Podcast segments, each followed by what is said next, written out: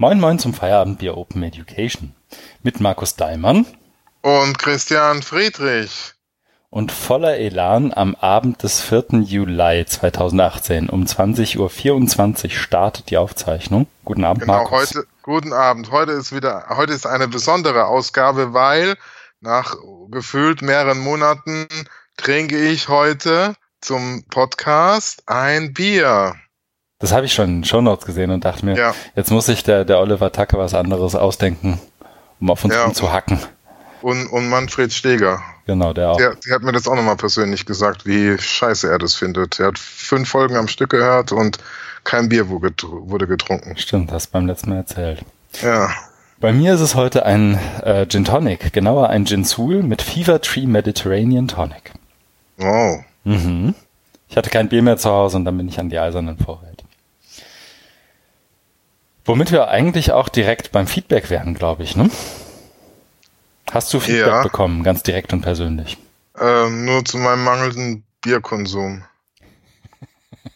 Okay, Aber da habe ich ja jetzt, da gelobe ich Besserung und gehe heute voran. genau. Das ist Feedback, das wir ernst nehmen und arbeiten daran. Ansonsten kamen, glaube ich, nur ein, zwei Kommentare, die aber auch eher in Richtung Bierkonsum und wobei, nee, Philipp hat, ähm, glaube ich, eine Sache ergänzt zu der Art und Weise, wie Prüfungen organisiert werden. Wer Ah, ja. sich dafür interessiert, möge doch bitte auf den Link klicken, den ich in die Shownotes gepackt habe, ähm, der ihn oder sie direkt zu den Kommentaren geleitet.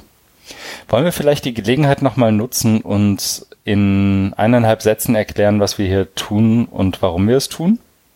Ja, gerne. Also heute ist Ausgabe 56, das heißt, wir sind schon eine Weile dabei. Äh, und angefangen hatte es mit ähm, so einem Bedürfnis von mir, sich mit jemandem auszutauschen und diese ganzen Meldungen, die Informationsflut, die tagtäglich auf einen hereinprasselt, so ein bisschen zu besprechen, zu kommentieren, sich auch gegenseitig äh, Artikel vorzustellen, weil man kann ja nicht alles lesen und einfach mal so eine Meinung zu haben. Und dann sind wir so, also auch war, war den auch die Idee, da vielleicht ein Mikro laufen zu lassen und das Ganze aufzuzeichnen. Genau, so ist es. Wir schnappen uns also Artikel, die sich irgendwie um das, was man im Englischen Educational Technology oder Bildungstechnologie nennt, ähm, alles, was sich irgendwie um Öffnung oder Open und frei äh, im Kontext Bildung dreht, sei es Content oder ähm, Praktik oder Software. Und das nehmen wir uns vor, besprechen das, stellen uns das gegenseitig hier und da vor, besprechen über Tagungen, Workshops und Dinge, die wir sonst so tun in dem Feld. Und mir persönlich hilft das tatsächlich auch, um einerseits ein bisschen Lesedisziplin zu entwickeln und andererseits auch irgendwie nochmal anders über Dinge nachzudenken. Genau, und ähm, so wie es scheint, hören andere das auch gerne. Also wir kriegen ja dann auch äh, Kommentare, äh, was uns sehr freut.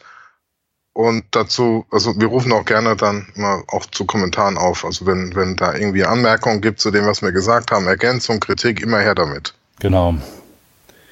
Und ab und an, so wie beim letzten Mal, schöne Grüße nochmal, laden wir uns auch einen Gast oder eine Gästin ein, die uns dann den Kopf gerade rückt.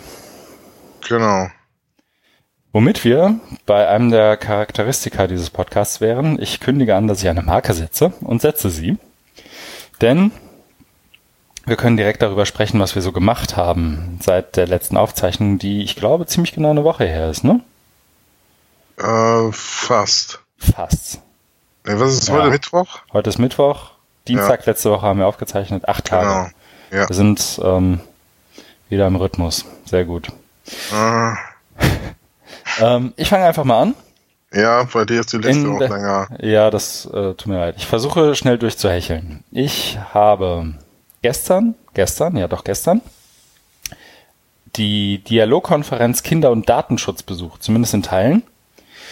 Ich habe hier mal den Link zu ClickSafe reingehauen, ähm, weil mich das letztendlich interessiert hat. Also wie schon öfter jetzt auch hier irgendwie angekündigt oder besprochen, ähm, beschäftigt mich ja beruflich ein Stück weit auch das Thema Digital Literacy. Mhm. Und ich wollte mal schauen, wie das sozusagen im Kontext Datenschutz irgendwie gerade mit Kindern angegangen wird. Zudem war es eine Konferenz, die von Ralf Kaspers moderiert wurde. Weiß nicht, kennst du Ralf Kaspers? Mm, nein. Ist ein Moderator, der einen Haufen Kindersendungen moderiert. Ähm, und anscheinend auch als Moderator für solche Veranstaltungen zur Verfügung steht. Okay. Ähm, und ich glaube, einer derjenigen ist, wenn du ihn siehst, kennst du ihn. Also wenn ich, wenn du ihn jetzt googeln würdest und ein Bild von ihm siehst, dann bin ich mir sehr, sehr sicher, dass du Ralf Kaspers erkennen würdest. Mhm. Ähm, wie dem auch sei, der hat das äh, ganz gut gemacht, denn es ging unter anderem dabei auch darum, dass äh, Kinder sich tatsächlich selbst zu Wort melden, Fragen stellen, Antworten liefern, ähm, auch Vorarbeit leisten und ähm, entsprechend auch ein Stück weit die Bühne bei der Konferenz übernehmen und ähm, das samt Mikro. Und mhm. dafür braucht es dann natürlich auch jemanden, der das irgendwie in der Lage ist zu moderieren und nicht den klassischen, wie soll ich sagen, den klassischen Wissenschaftsjournalisten oder so. Okay. Das war irgendwie ganz interessant, ähm, wie, wie halt ganz viele Dinge im Kontext Datenschutz ähm, natürlich logischerweise mit einer sehr, sehr ähm, mit der Risikobrille auf. Ne? Also du kommst da rein, da stehen Tische und überall siehst du was von Risiken, Kinderpornografie, mhm. Phishing, ähm, mhm. Doxing, Mobbing, allem, was damit irgendwie zusammenhängt. Und ähm, naja, so war das halt. Aber es war grundsätzlich dennoch interessant. Kurzer Sprung im Lauf der letzten Woche beim ähm, letzten Deutschlandspiel im Verlauf der WM 2018 mhm. war ich zu Gast bei Immer wenn Deutschland spielt, dem ähm, von Jöran und Konsorten ins Leben gerufenen ähm, Gegenevent, das immer stattfindet, wenn Deutschland spielt ähm, was entsprechend auch das letzte im laufenden mhm. Jahr war und habe die fünf Tipps und Tricks, wobei ich glaube, am Ende waren es glaube ich mehr als fünf, ähm, fünf Tipps und Tricks äh, beim Autokauf und Verkauf vorgestellt. Mhm.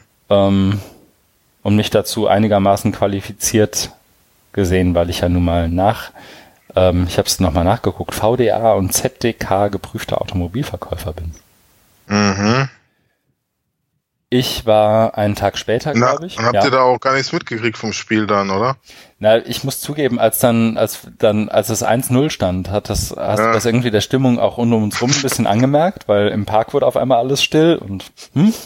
Und dann hat einer von uns, ich glaube Jöran oder ich, mal in den Ticker geguckt, oder wir beide, glaube ich sogar. Ja. Und ähm, ich glaube, wir haben dann, genau, jemand von uns hat den Livestream aufgemacht auf seinem Handy. Ich glaube, es war auch Jöran oder ich bin mir nicht mehr sicher. Auf jeden Fall haben wir festgestellt, was ich ganz oft bei Übertragung feststelle, nämlich, dass der Livestream im Netz durchaus mal zwei Minuten hinterherhängt. Ähm, mhm. Ähm, Im Vergleich zu dem, was, also im Vergleich ja. zu live, im Vergleich zum Ticker mhm. zum Beispiel. Ähm, so dass du dann im Ticker schon gesehen hast, oh, gleich fällt das 2-0 und dann haben ja. sich, glaube ich, alle um das Handy geschart. Ja. Ähm, ja, nee, insofern nicht viel mitgekriegt von dem Spiel, aber ich glaube auch nicht viel verpasst, nach allem, was ich höre. Mhm, nee. Nö. War, ich, besser so. Ich wollte ja auch kommen, aber ich mhm. hatte ja noch eine Ver äh, Verpflichtung. Du saßt da mit deiner Schlandschminke an der Fanmeile. Genau. nee, nee, ist verziehen. Ähm, da war ich, das war auch ähm, interessant und witzig. Ich habe was darüber gelernt, wie ähm, drei Wochen im Wald in Norwegen leben ohne irgendeine Art von Versorgung. Ich habe etwas über, oh, das ist natürlich jetzt böse, ne? Ich habe es überhaupt nicht überlegt, wie. Äh, Gabi hat etwas vorgestellt zu, wie, du weißt das vielleicht, der erste oder derjenige, der immer genannt wird als erster Essayist. Ich muss es nachgucken. Ich guck, ich pack's in die Show Notes. Ähm, mir fällt der Name gerade nicht ein. Sie hat jedenfalls ein paar Texte vorgelesen aus dem 16. Jahrhundert, in denen es um Bildung ging. Aha. Und ähm, die eine oder andere Parallele war durchaus zu erkennen zur heutigen Zeit. Okay. okay. Also, naja, Teaching Machines kam, glaube ich, noch nicht vor, aber viel rund um auswendig lernen, anwenden und alles, was da so mit falsch ist. Ähm, Menus. Nee. Ich guck's gleich mal nach. Wenn du einen ja. deiner Monologe hältst, google ich mal. Ja. und was war noch? Genau. Und wir haben Emoji-Raten gespielt. Das hat ja Emoji, sprich, ähm, ein, du hast eine Fernsehserie in dem Fall und sie wird nur in Emojis dargestellt und du musst dir erraten, Okay, klingt lustig. Ja, war, war witzig. Dazu gab's Eis.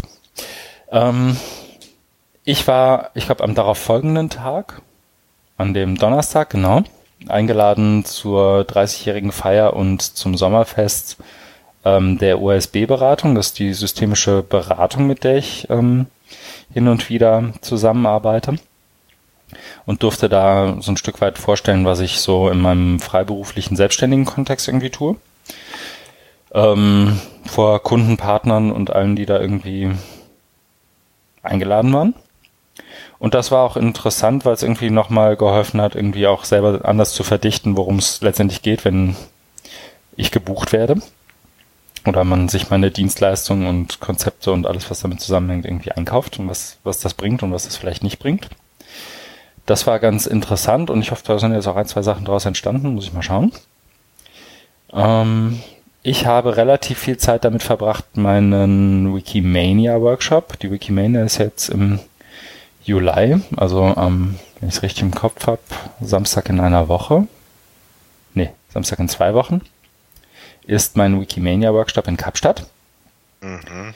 Ähm, da habe ich sozusagen mehr oder weniger dafür gekämpft, dass ich nicht nach Kapstadt fliegen muss. So, so ähm, borniert das klingen mag. Ich wollte nicht nach Kapstadt, denn ähm, ich war ja erstens erst neulich da, zweitens ist das Motto der Tagung unter anderem Equity.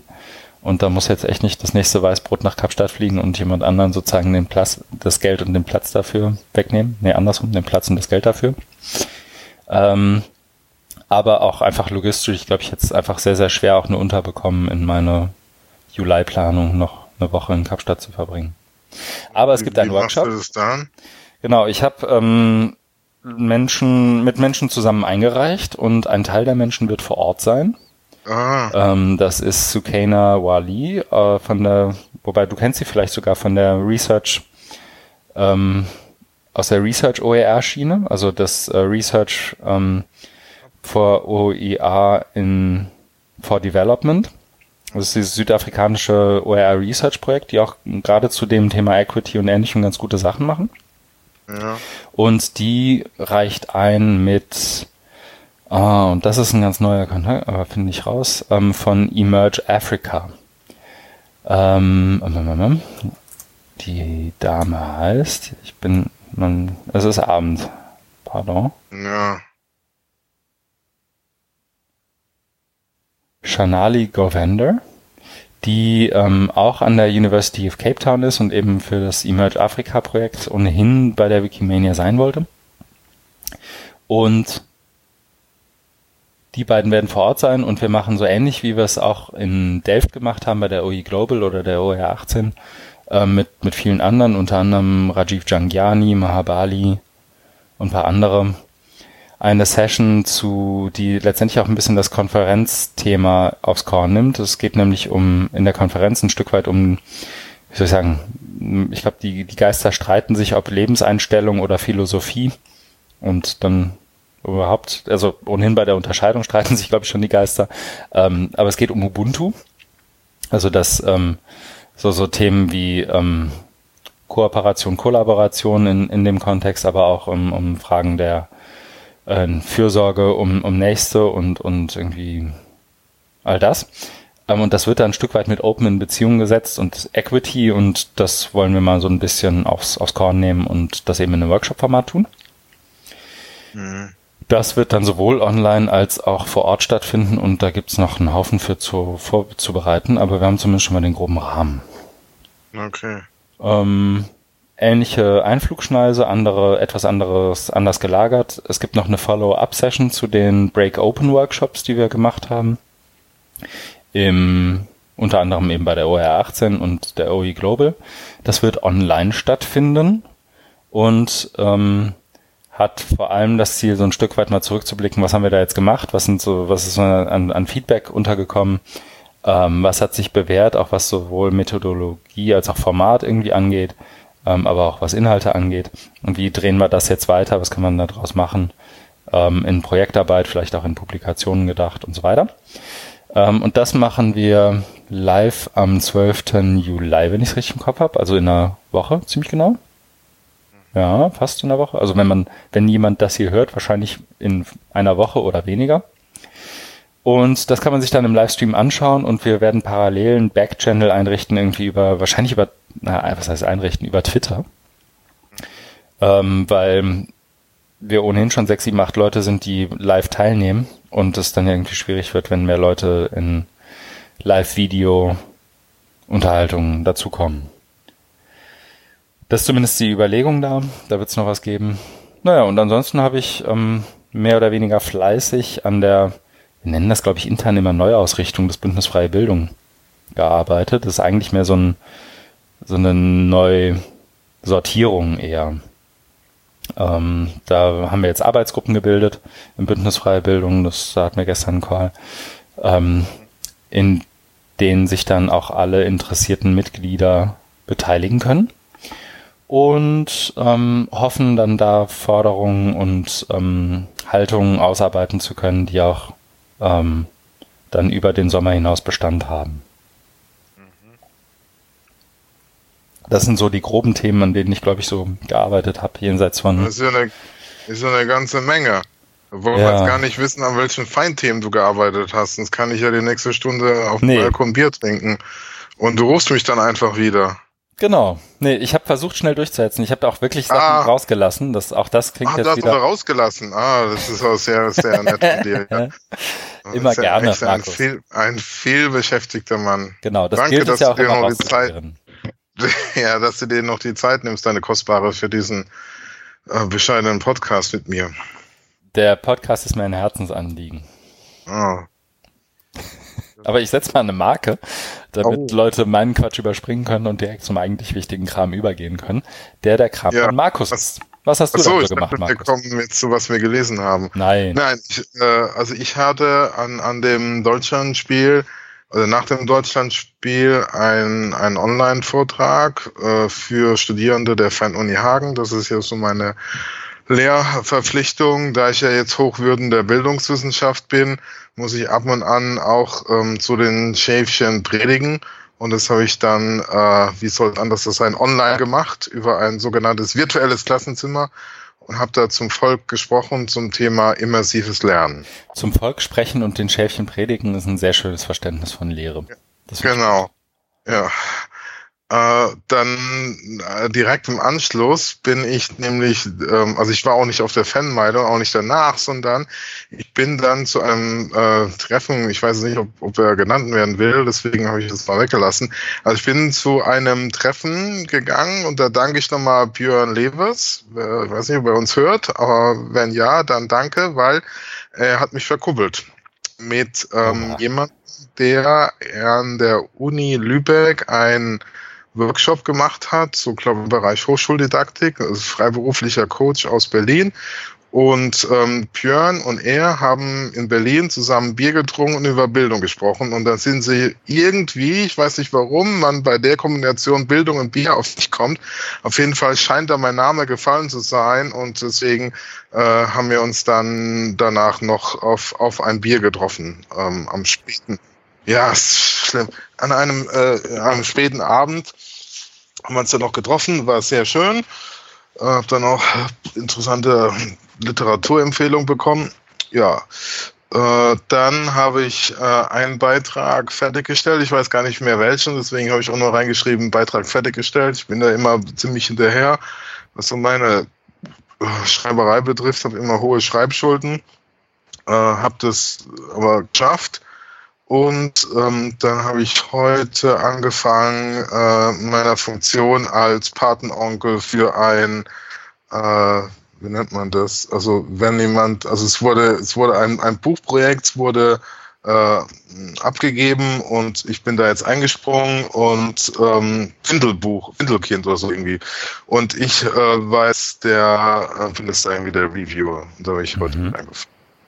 Ähm, genau. Darf ich kurz zwischenfragen, ob sich die so. Position des Mikros beziehungsweise die Entfernung des Mikros zu deinem Mund verändert hat? Nee, die ist stabil nah, also unverändert. Ja. Dann muss ich woanders auf Fehlersuche gehen.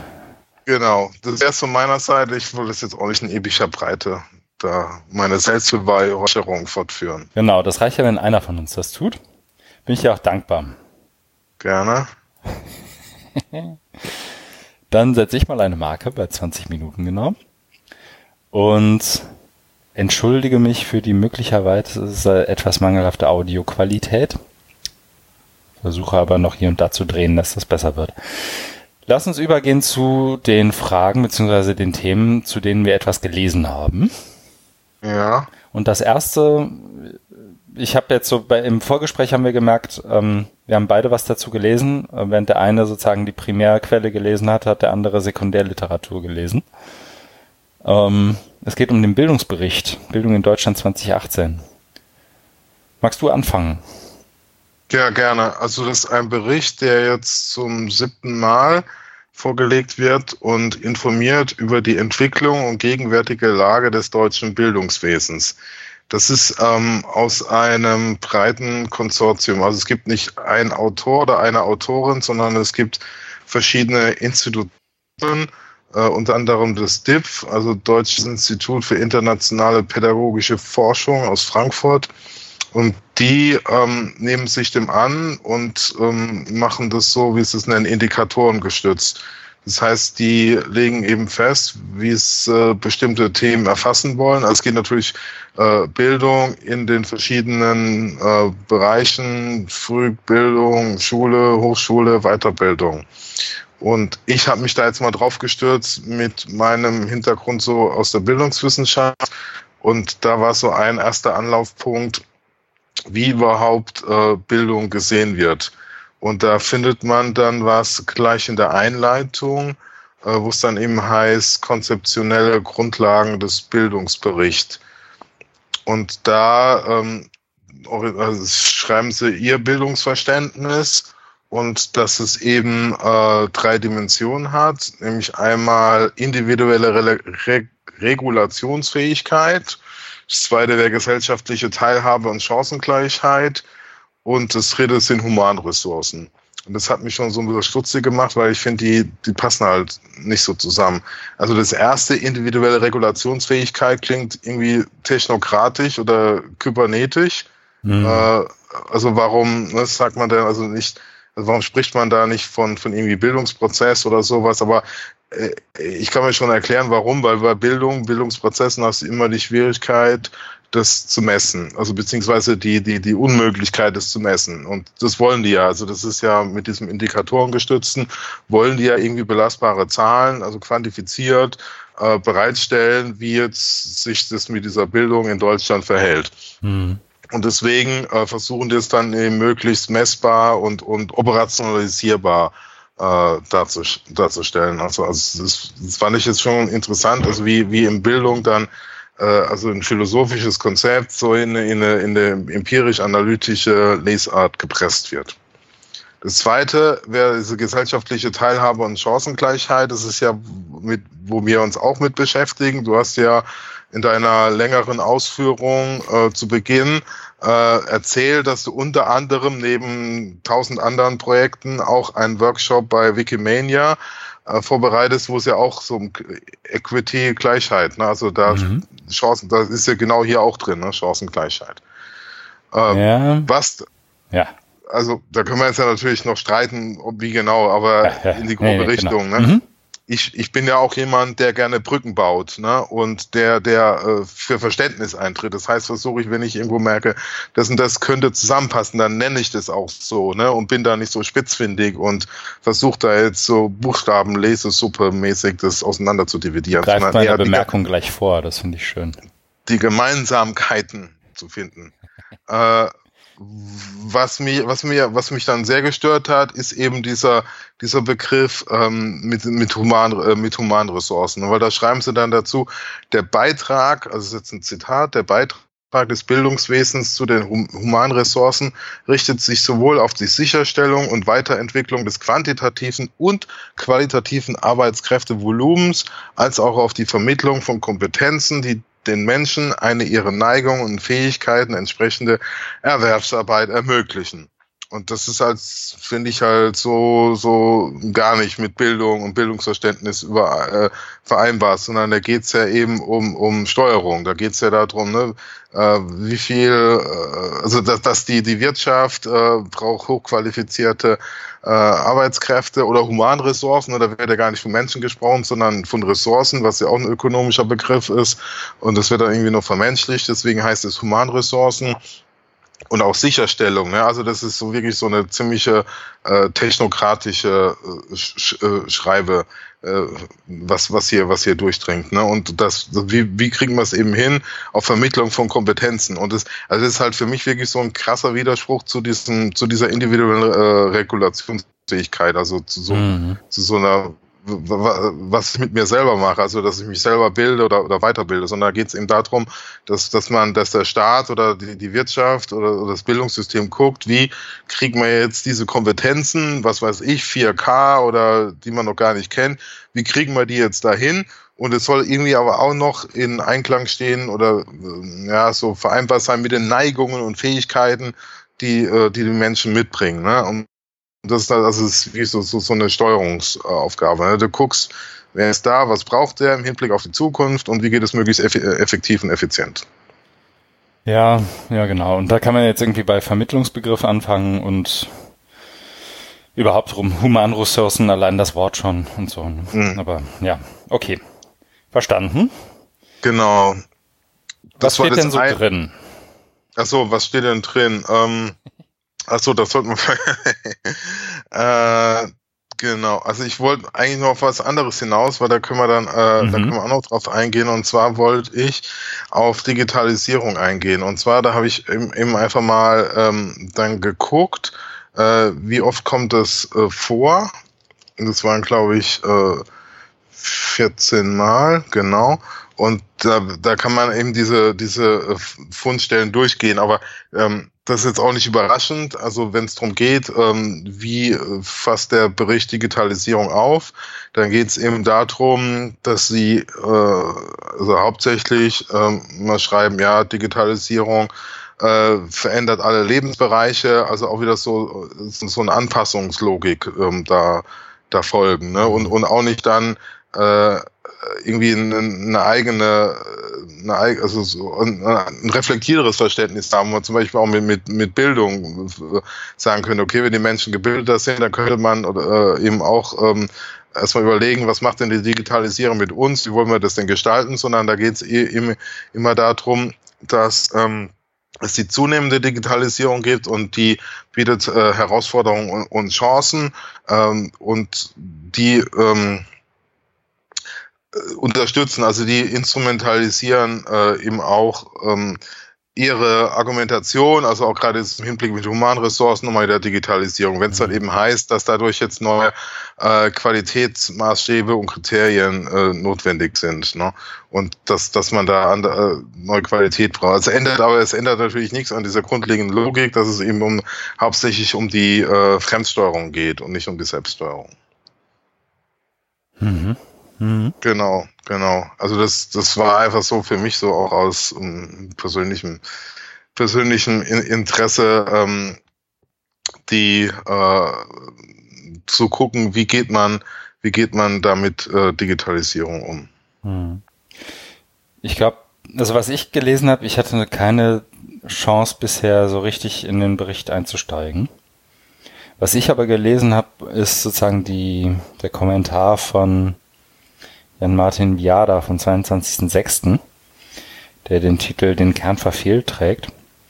Und da stellt er die, was heißt, stellt die These auf, beobachtet, stellt fest, wie auch immer, dass da irgendwie viele Sachen drin vorkommen, die irgendwie, wie sagt er, schön und gut sind.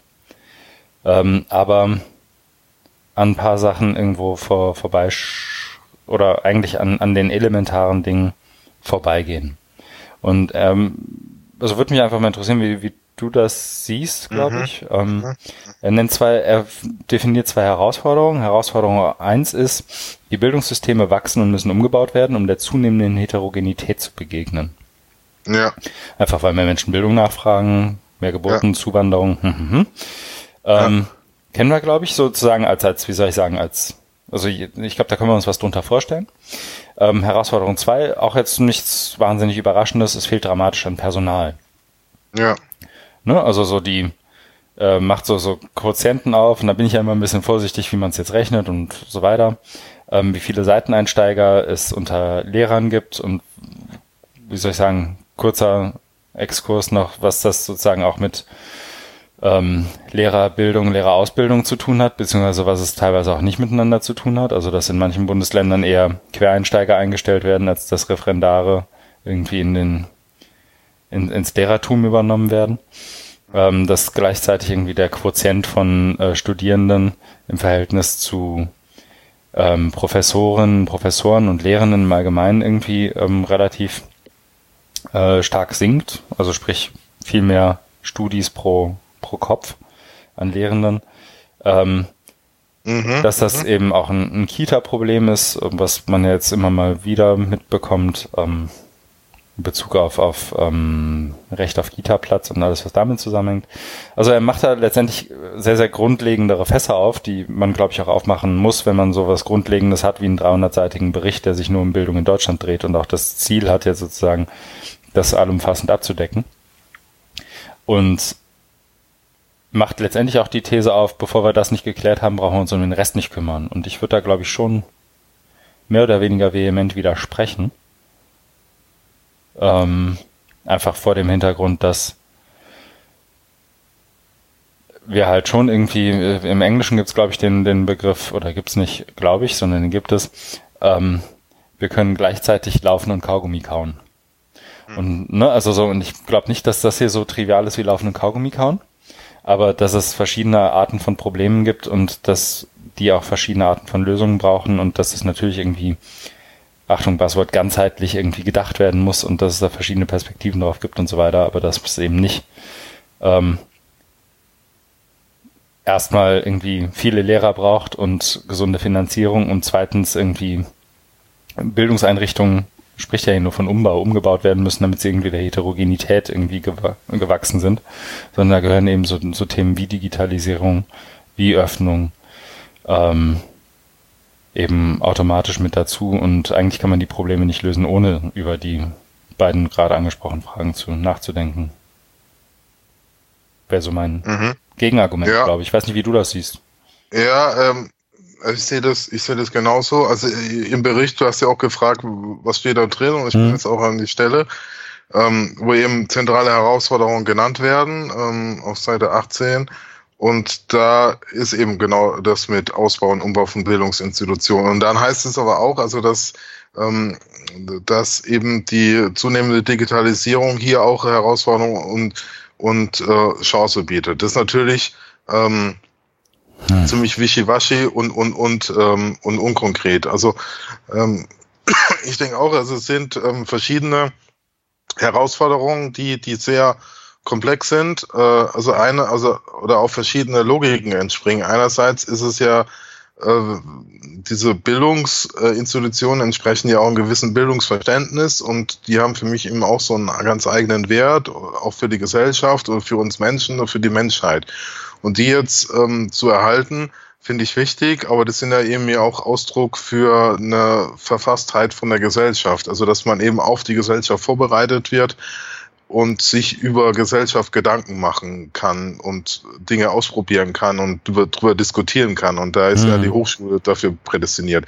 Und deswegen bin ich auch Gegner zu sagen, die müssen wir jetzt alle zerschlagen oder disruptiv umbauen oder nach irgendwelchen anderen. Da kommen wir ja später noch dazu in der Rubrik Blödsinn der Woche, äh, dass man das jetzt irgendwie umbauen. Aber ähm, ich sehe da auch die Gefahr, dass, dass, dass wenn das jetzt einfach nur heißt Ausbau, dass es eben dieser alten Logik, also der, der analogen Logik, äh, entspricht. Und das hat mir ja schon mhm. so in den, in den 1970er Jahren, wo es ja die große Bildungsexpansion an Deutschland äh, gab, also gerade auch in Nordrhein-Westfalen, wo ganz viele Hochschulen entstanden sind, äh, zum Teil mit, mit Reformanspruch, so wie in Bielefeld, aber ansonsten eben auch so ganz klassische Massenuniversitäten.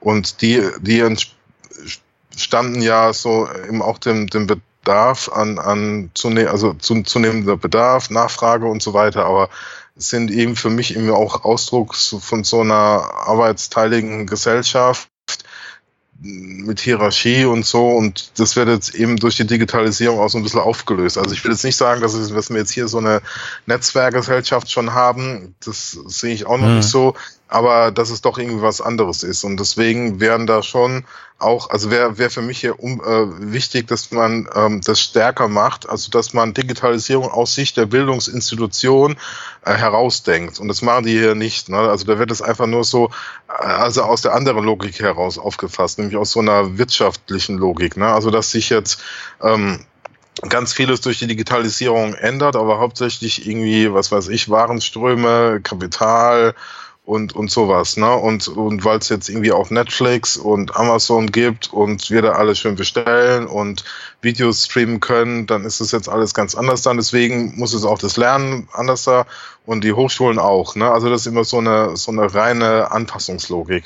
Und ich denke, wir brauchen halt auch noch dieses Besondere der, der Universitäten, nämlich als Ort des Diskurses, als Ort der ähm, Kontroversen, der großen Debatten.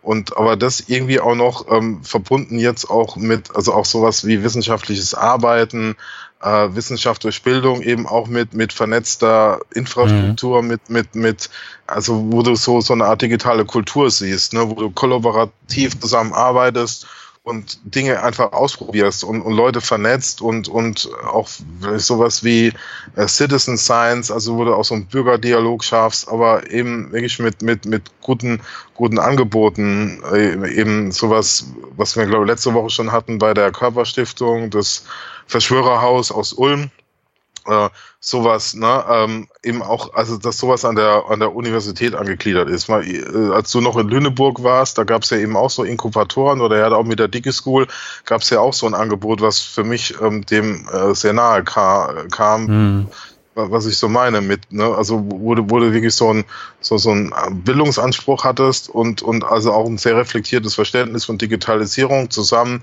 mit eben äh, neuen Konzepten und nicht einfach nur rein diese, diese Anpassungslogik. Ja. Ich hab, oh, habe ich da jetzt wieder irgendwie in eine Wunde gepekst? Nein, nein, nein. Ich finde schön, dass du sagst, ich hatte das mal. Ja. nee, ähm, ja, ja, ich stimme dir zu. Das Einzige, was mich, glaube ich, inzwischen stärker interessiert, als es noch vorher war, ähm, du hast gesagt, Digitalisierung von der Institution ausdenken, von der Bildungsinstitution ja. ausdenken. Ja. Und ich glaube, ich finde das inzwischen relativ äh, nicht uninteressant. Also das, das meine ich gar nicht, weil klar ändern sich Institutionen und was da passiert, ist irgendwie spannend. Aber ähm, man kann ja sozusagen auch einen anderen eine andere Perspektive einnehmen. Ne? Und das können jetzt, mhm. könnte die des einzelnen Lehrenden sein oder die eines Lernenden. Es könnte eine gesellschaftliche Perspektive sein, die du ja letztendlich, glaube ich, auch in, in großen Teilen meinst, wenn du von der Institution sprichst oder was du sozusagen danach beschrieben hast, ist ja immer auch eine gesellschaftliche Perspektive. Und ich glaube, der, wie soll ich sagen, das Analyseobjekt Hochschule mhm. ähm, interessiert mich zwar auch, aber mhm. nicht primär. Ne? Also okay. mir geht's, mir, äh, ja. was, ich, ich, was ich damit meine ist, und ich glaube, das meint, ja. wie soll ich sagen, ich, mein, ich könnte es jetzt überspitzen und ich glaube, das meinst du auch nicht. Mir geht's nicht darum, ähm, wie soll ich sagen, trotz Digitalisierung die Hochschule zu erhalten. Also ob die Schule, ob die Hochschule irgendwie irgendwann noch ähm, irgendwann noch existiert, ist mir ehrlich gesagt relativ egal. Was mich, was mir wichtig ist, ist, dass es von der Gesellschaft getragenes ja. und äh, von der Gesellschaft getragenes Modell gibt, in dem äh, Menschen, egal wie heterogen oder homogen sie sind und wie ähm, reich, arm, klein, groß und so weiter sie sind, es schaffen ähm, und, und auch gute Angebote bekommen, ähm, sich in irgendeiner Art und Weise in der Gesellschaft zu beteiligen und dafür auch die richtigen Mittel an die Hand zu bekommen oder die Mittel an die Hand bekommen, mit denen sie sich das wiederum auch selber erarbeiten und er, erschaffen können. Ähm, und das kann meinetwegen gerne eine Hochschule machen. Dann muss es halt machen. Genauso wie das gerne eine Schule machen kann, dann muss es halt machen. Ähm, wichtig ist mir dabei, glaube ich, vor allem, dass es von der Gesellschaft und der Allgemeinheit getragen ist und nicht von, von einzelnen Akteuren.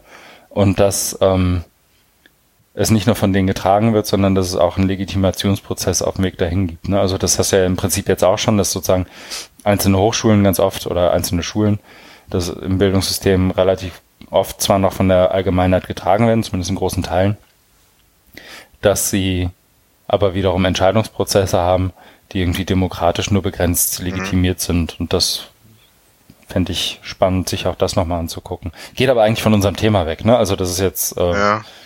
Wie soll ich sagen, da spricht der Gin Tonic schon aus mir. Da geht's mir eher, wie soll ich sagen, Digitalisierung ist dafür ein ganz gutes Brennglas, aber nicht die, ähm, aber ja, doch vielleicht ein ganz gutes Beispiel dafür, was man da, was man damit meint oder was, was ich damit auch nicht meine. Ja, also lass es mich nochmal äh, anders da formulieren. Also ich, ich, ich stimme dir dazu, auch gerade so diesen letzten Teil mit der Legitimation. Aber was mir jetzt da gerade nochmal gekommen ist, ist, ist, so eine Beobachtung. Hm? Also wenn wir jetzt an, an Leute denken wie Martin Weller, Mahabali, Jim Groom, Felix Stalder, Leonard Dobusch, die sind alle an Universitäten tätig oder Rob Farrow ja auch. Ne? Das sind alle an, an, oder Jim Groom war jetzt nicht mehr, aber der war, ne, aber die waren oder sind an Universitäten tätig und die machen gute Sachen. Da würdest du mir ja zustimmen.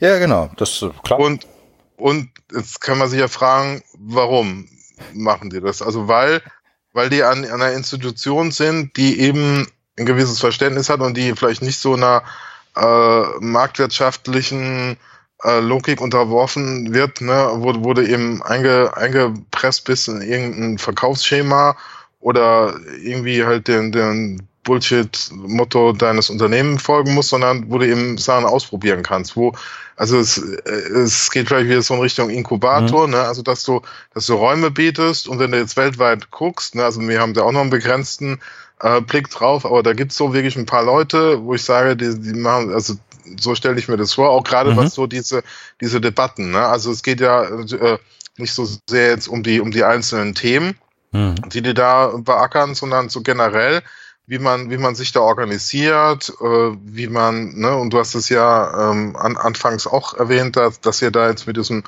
äh, äh, Towards Open oder Break Open da wieder mhm. Follow-up macht. Ne? Das ist ja auch so ein Paradebeispiel, finde ich, wie man, wie man sich organisiert und, und ähm, Themen verhandelt.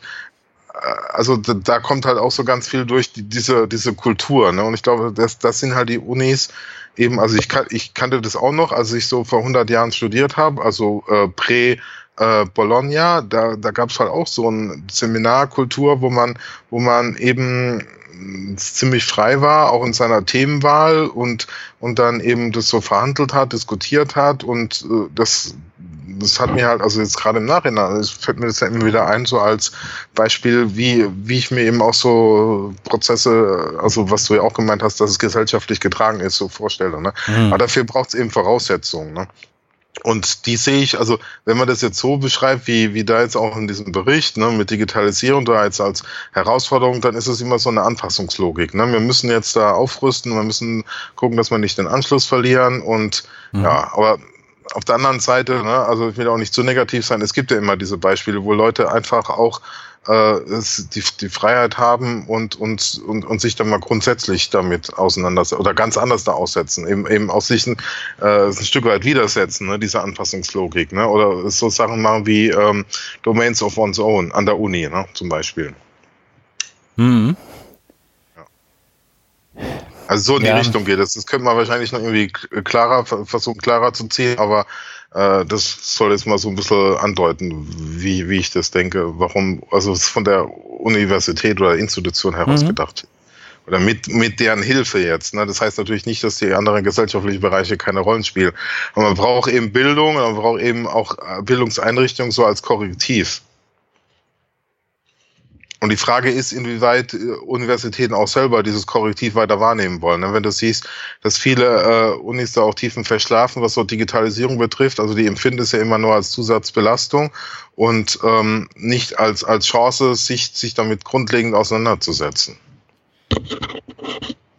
Ja, absolut. Also äh, da, da stimme ich dir überall zu. Ich glaube, was damit, was da immer so ein bisschen mitschwingt und was man in Deutschland, glaube ich, sehr, sehr ungern ausspricht, aber was ja eigentlich immer immer so ist, ist, dass Bildung auch immer politisch ist und immer politisch sein muss. Ne? Ja, ja. Also die, und das wird, glaube ich, aufgrund verschiedener historischer Zusammenhänge ähm, wird das, glaube ich, immer wieder auch, auch, wie soll ich sagen, nicht negiert, sondern es kommt einfach nie zur Sprache und es wird so ein Stück weit davon ausgegangen, dass Bildung irgendwie sowas ganz oft oder begegnet mir, glaube ich, relativ häufig, zumindest implizit, dass, dass das sowas ganz Unpolitisches sei. Mhm. So, also so, so eine sehr äh, technokratische Logik von wir müssen hier was liefern, wir müssen hier ein, ein, uns, wir müssen eine Herausforderung meistern und wenn wir das geschafft haben, dann ist auch erstmal wieder gut. Ähm, aber sich eben bestimmten Themen nicht zu widmen, bestimmte Themen nicht zu ignorieren, dass es auch immer eine Haltung ist und, und letztendlich auch immer politisches, hat ja, wird glaube ich ganz oft, glaube ich, auch, auch wegen, wie soll ja. ich sagen, und dann ja, einfach ignoriert. Ähm, und ja. da, da spielt das ja ein Stück weit, glaube ich, auch mit rein. Ich will das auch gar nicht, wie soll ich sagen, das Schöne und Schlimme an diesen so Publikationen wie so einem Bildungsbericht ist ja, dass man sich da wahnsinnig reinsteigern kann. Ne? Also ja. ähm, wie soll ich sagen, und ich habe ihn ja jetzt nicht mal gelesen, sondern ich habe nur ein, zwei Artikel drüber gelesen. Und so, so die Kernaussagen, glaube ich, es gibt irgendwo eine Seite, wo die Kernaussagen in Zahlen zusammengefasst werden. Das habe ich mir mal angeguckt. Ähm, aber ich, ich rede hier im Prinzip über etwas dem Bildungsbericht verwandtes, nämlich Bildung. ähm, ja. Aber nicht mehr über den Bildungsbericht. Ja, aber das ist vielleicht auch äh, äh, ein Zeichen, ähm, dass da was verfehlt ist, so wie es da in einem Blogpost heißt von hm. äh, Viada, nämlich dass, dass, dass man genau solche äh, Sachen da reinschreiben sollte, ne? in, in, äh, in so einen Bildungsbericht. Und also dass es um die Themen geht. Natürlich, hm. was wir jetzt hier berichten, äh, sind ja auch nur unsere Beobachten. Wir wollen ja jetzt auch nicht den Bericht da einzeln durchgehen, ne, sondern einfach, was uns aufgefallen ist. Und das hat uns ja jetzt genau zu dieser Diskussion geführt. Ne? Mhm und dann eben der Feststellung, dass sowas im, im Bildungsbericht selber fehlt. Also an ein paar Stellen schimmert es so ein bisschen durch, äh, aber äh, das wird halt nicht systematisch gemacht. Das liegt wahrscheinlich auch daran, dass es eben so, so einen riesen äh, Abstimmungsprozess wahrscheinlich hat, weil das sind ja ganz viele Institutionen, die dahinter stecken und bis es dann im 30. Umlaufverfahren dann bei allen genehmigt ist, dann, kann, dann geht es halt gar nicht, glaube ich, anders da. Mhm. Dass es so wischiwaschi ist. Jo. Wollen wir ja. den Bildungsbericht an dieser Stelle liegen lassen? Schon? Oder hast du noch einen Punkt, den du zum. Ja. Ja? Nein, das waren, nee, das waren von mir die wichtigsten Punkte. Cool. Ähm, kann auch durchaus sein, dass der uns nochmal begegnet, ne? Also, ich glaube, da kann man immer mal wieder reinschauen und überlegen, wie man, wie sich dazu mal verhalten wurde. Ich setze dennoch eine Marke. Tu das, bevor du noch schlechtere Laune bekommst.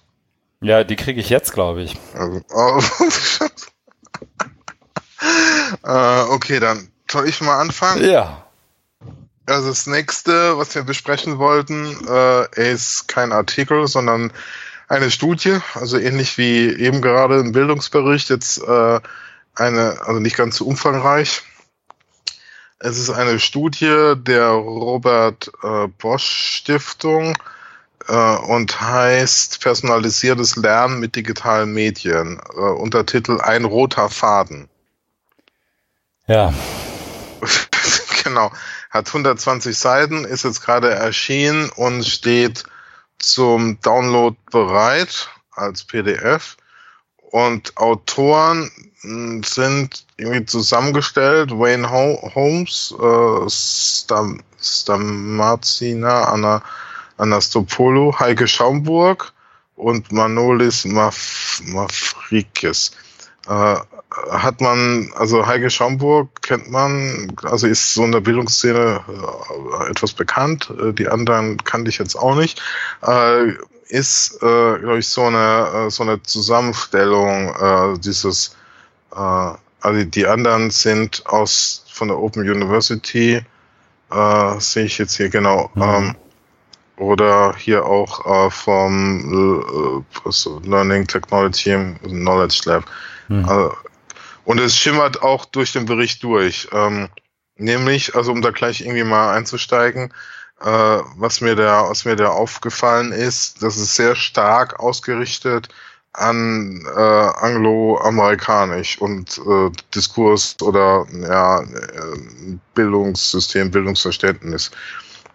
Deswegen wirkt also auf mich der ganze Bericht oder der rote Faden eben äh, sehr ja, schon so ein bisschen unrund, also äh, und auch verkrampft, weil ähm, sie ähm, gehen ja immer aus von so einer äh, These, dass äh, es gar nicht so klar ist, was eigentlich personalisiertes Lernen ist. Das gibt verschiedene Lesarten. Dann, dann, dann geben sie eben auch verschiedene Beispiele oder verschiedene äh, Ansätze, was man personalisieren kann. Also äh, den Lernstoff, der Inhalt, wie man lernt, wann man lernt, wo man lernt, wie viel man lernt. Also diese, diese W-Fragen mhm. dann. Und ähm, sie ähm, schränken sich auch ein, indem sie sagen, ja, es gibt irgendwie auch gar keine Studien zum, äh, zur Wirksamkeit von personalisiertem Lernen, vor allen Dingen mit digitalen Medien. Also das ist ja dann ähm, noch so der Punkt. Also es geht eben personalisiertes Lernen mit digitalen Medien. Und dazu gibt es ja äh, keinen Nachweis, dass es überhaupt funktioniert. Da denkst du, okay, warum soll ich dann jetzt 140 Seiten lesen? Und da wird eben eben so so verkrampft oder eben so so einer ja, wir wollen es jetzt zwar trotzdem, wird es dann eben, äh, eben äh, versucht zu, zu propagieren, äh, auch dann so mit, mit ähm, Empfehlungen an die äh, Politik oder an Hochschulen, dass man das, mhm. dass es jetzt trotzdem ganz toll ist. Und das wirkt halt für mich eben ähm, ziemlich, ziemlich unrund. Und auch was so die Begriffsgenauigkeit betrifft. Also da wird eben Individualisierung, Personalisierung, selbstgesteuertes Lernen, so werden dann äh, häufig synonym verwendet, was aber eigentlich verschiedene Dinge sind. Ja, also so bin ich auch darauf aufmerksam geworden. Ich habe das in einem Tweet gesehen, ähm, in dem genau das irgendwie auch noch, noch mal angeprangert wird, wo irgendwie Dinge, die sich irgendwie die, die ja irgendwie, wie soll ich sagen, wünschenswert sind, also Individualisierung von Lernkontexten, von, also, ne, das sozusagen, ja. ähm, wie soll ich sagen, ganz, ganz platt gesagt, Individualisierung auch durch die Lernenden selbst im Vergleich zu Personalisierung, womit ja immer die automatische Distribution von irgendwie Content oder ja, irgendwelchen, genau. also irgendwelchen Inhalten oder irgendwelchen Aufgaben äh, verbunden ist, die letztendlich im Kern immer die Idee hat, dass ja auch irgendwie maschinell oder automatisiert gesteuert wird. Ähm, und da werden zwei komplett verschiedene Dinge und auch komplett verschiedene Strömungen irgendwie miteinander verknüpft, einfach nur weil niemand clever genug ist, Personalisierung und Individualisierung auseinanderzuhalten. Ja, also das hatten wir auch im, in der letzten Folge ähm, im, im Podcast nochmal, ähm, wo ich glaube auch Bildungsradar letztendlich uns, uns nochmal gefragt hat. Ich glaube beim Hören wahrscheinlich, weil das muss gewesen sein, bevor wir das so gesagt haben. Ähm, ja, und das, wie soll ich sagen, ich, also ich habe ja angekündigt, dass ich schlechte Laune kriege und ich kriege sie auch. Mhm. Weil ich halt wirklich nicht verstehe. Vielleicht kannst du mir das als Wissenschaftler erklären, Markus. Mhm. Da sind vier Wissenschaftler. Die haben ja auch alle irgendwie was auf dem Kasten, ne? Mhm. Und ich, also wie soll ich sagen, ich verlange jetzt nicht, dass du deine eigene Spezies in die Pfanne haust. Ich, ver, ich, ich versuche nur wirklich zu verstehen, wie man als Wissenschaftler auf den, auf das schmale Brett kommt, sich an solchen Begriffen, sich mit solchen Begriffen nicht aufhalten zu müssen. Also wenn ich, wenn ich jetzt irgendein Studium anfange in irgendeiner Universität und ähm, ich nicht am Anfang oder andersrum, wenn ich das wenn ich irgendein Studium anfange, dann werde ich automatisch mit ähm, Begrifflichkeiten, Definitionen, ähm, Klärungen, worüber man spricht, automatisch gequält. Vielleicht an der einen Uni und an dem anderen Studiengang noch mal ein bisschen mehr als in einem anderen. Aber mir wird von vornherein von irgendwie Lehrenden beigebracht, achte darauf, was du sagst und wenn irgendwas wissenschaftlich ist, dann in Nebensätzen am besten nochmal ganze Definitionen eines Begriffs einzubauen, bevor man sie verwendet. Ne? Also die ersten, die, die erste Semesterhausarbeit ist eigentlich immer ein, ein Gerödel von Nebensätzen, einfach weil sich niemand so richtig sicher ist, was darf ich jetzt voraussetzen, wo darf ich einfach Vergleiche schreiben und wo schreibe ich es nochmal mhm. rein. Wie kriegt man es denn hin, so eine Studie zu schreiben, ohne das zu tun, aber trotzdem mhm weiter, aber trotzdem weiter einen Professor Doktor vom Namen daher zu tragen, mhm. als sei es irgendwie das Schönste der Welt. Ja, die haben jetzt nicht wie, wie Gutenberg da alles zusammen gekopiert und paste. Aber, das behaupte ich auch nicht. Nee, weil ich glaube, du verstehst nee, meine nee, Frage, ne? Also. Ja, ja, ich, ich würde ich würd sogar noch einen draufsetzen. Nämlich, äh, was mir, also es geht ja nicht nur um die Begriffe, sondern was mir dann auch aufgefallen ist beim Lesen. Es fehlt jeglicher Bezug zu Erziehungswissenschaft und Pädagogik als äh, Referenzdisziplin für die Begriffe Personalisierung, Individualisierung. Hm. Gibt es überhaupt kein, kein äh, Rekurs dazu, keine Referenz. Also es sind zwar einige Quellen drin, aber das sind alle aus dem, aus dem angloamerikanischen Bereich. Also es ist keine deutsche, äh, ich müsste nochmal ins Literaturverzeichnis gehen, aber es ist keine, äh, keine Referenz zu, zu, zu, zu deutscher Pädagogik oder deutscher Erziehungswissenschaft. Also genau das, was du eben angesprochen hast, von wegen, da wird man gequält mit den Grundlagen, ne? Mhm. Das, das fehlt ja. Das fehlt auch komplett. Und das hat mich eben auch sehr äh, irritiert. Darf ich ketzerisch nachfragen, warum es wichtig ist, da eine deutsche Quelle drin zu haben? Also ich, wie soll ich sagen, ja, ich habe, glaube ich, eine Antwort drauf, aber ich glaube, ich würde lieber erst deine hören, damit ich mir die Blöße nicht gebe. also es geht darum, ähm, also nicht um, um, um äh, wegen, wegen des Deutschen, sondern es, ähm, weil, also weil ich mir schon erwarte, dass wenn es um das Thema Lernen geht, dass man auch so aus, aus, aus der Disziplin heraus, also ich will jetzt nicht auch nicht mit, mit Lerntheorien, aber so, so ein pädagogisches Verständnis. Und da gibt's eben in, in Deutschland eben auch eine, eine Richtung, äh, äh, die, die, sich, die sich damit auch beschäftigt hat. Und die ist anders da als jetzt dieses, ich, dieses ganze angloamerikanische. Das sind alles neue Quellen, relativ neu. Alles irgendwie mit Personalized Learning im Titel Mhm. Und das einfach mal ähm, gegenzuhalten oder ähm, zu, zu kontextualisieren stärker. Ne? Also wo kommt man denn überhaupt her? Das ähm, fände ich äh, wirklich wichtig bei, bei sowas. Ne? Also dass man, dass man das einfach so ein bisschen rahmt und sagt ja aus der Pädagogik ähm, äh, wissen, also wissen wir das und so, dass die äh, unsere Grundlagen beruhen da und darauf. Ne? Und mhm. das, das, das wirkt dann alles so entkernt. Ähm, so und, und dann bist du eben auch viel angreifbarer gegenüber jetzt irgendwelchen dubiosen AdTech äh, Angeboten, die, ne, wo wir uns hier auch schon stundenlang die Köpfe heiß geredet haben. Also was du ja auch gesagt hast, also wo es nur um die Distribution geht, ne, wo dann eben mhm. äh, digitale Angebote zur Personalisierung und die können ja dann äh, da greifen, wo, wo man, wo man sagt, ja, das ist ja super, wo man, wo, wo eben dieses Verständnis fehlt. Und so ein Verständnis musst, musst du erstmal aufbauen. Auch in so einem Bericht fände ich, wo, wo du so ein paar Grundlagen hast. Und dann können es gerne auch ein paar ältere Quellen sein. Dann kann man sagen, ja, das ist immer noch unser Verständnis. Aber das, also gut, vielleicht haben die ein anderes Verständnis, aber eigentlich ähm, sind diese Grundlagen ja immer noch da, dass das eben Lernen ein, ein, ein höchst individuell verschiedener Prozess ist und so. Also mir geht's wirklich mhm. nur um diesen einen Punkt der Grundlagen und, und einfach, dass, dass man da so ein bisschen mehr äh, Substanz reingibt. So. Okay. Und was mir da noch aufgefallen ist, ist nämlich, äh, das wollte ich hier auch noch erwähnen, äh, und zwar, wir haben ja dann so drei Länder, äh, um, um das auch nochmal also zu zeigen, wie da Personalisierung äh, vonstatten geht, nämlich Deutschland, Großbritannien und Finnland. Und beim Beispiel Großbritannien äh, fehlt halt, also meiner Meinung nach, eben auch wieder so eine Rahmung ähm, im Hinblick auf die politische Entwicklung in Großbritannien. Also Stichwort Neo Neoliberalismus. Ne? Äh, weil damit, also das ist einfach so eine Leerstelle, finde ich, wo, wo, wo, also es wird immer so versucht, krampfhaft, ich äh, schon gesagt, krampfhaft versucht, Personalisierung mhm. hochzuhalten, trotz dieser äh, fehlenden Befunde und trotz dieser begrifflichen Schwierigkeit.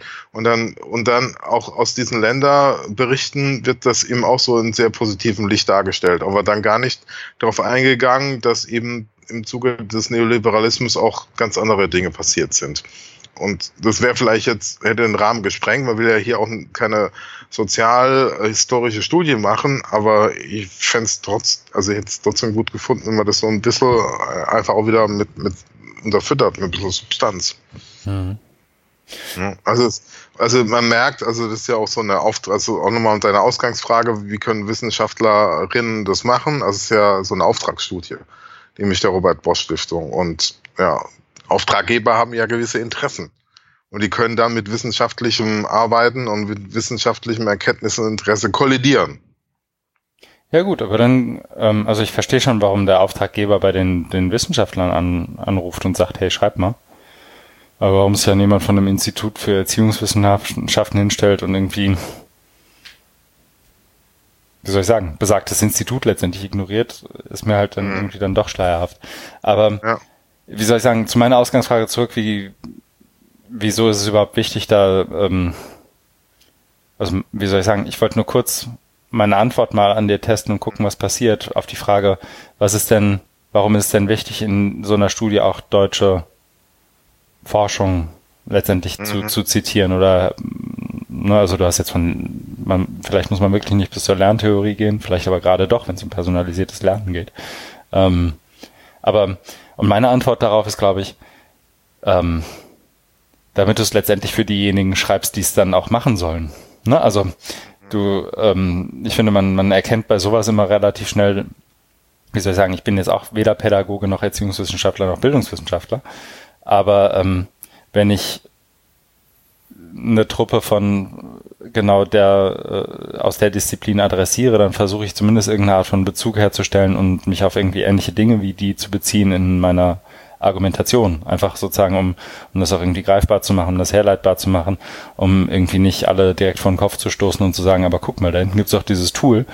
Das kann doch irgendwie mit den drei mit dem roten, dem grünen und dem roten Knopf jetzt irgendwie ganz viele an, Dinge anders tun ähm, die, die es bei euch irgendwie vorher nicht gab. Und ähm, wenn ihr die, die drei Knöpfe jetzt nicht einführt, dann, dann seid ihr alle doof. Also das ist das eine, glaube ich, und das, das, ähm, wie soll ich sagen, es wäre ja nicht mal schwierig. Also das ist halt das, was, was ich bei mir dann, wo ich selbst so diesen, man, man könnte ja jetzt, also die haben 120 Seiten geschrieben. Man könnte jetzt ohne Probleme sagen, gut, dann machen wir jetzt aus 120 Seiten 130 Seiten und jeder der vier hat doch irgendwo ein paar Texte zu dem Thema rumliegen, ähm, die man einfach mehr oder weniger nehmen kann und sagen kann, so und jetzt machen wir nochmal ein Kapitel, in dem wir ein paar Begriffe mal uns nehmen und das irgendwie, also das wäre jetzt überhaupt keine Raketenwissenschaft. Also das kommt noch dazu. Also sozusagen selbst diesen minimalen Aufwand nicht gehen zu wollen, ist dann ja irgendwie auch ein Zeichen. Aber vielleicht bin ich da auch. Ja, ich habe jetzt schlechte Laune. Okay, dann machen wir mal weiter.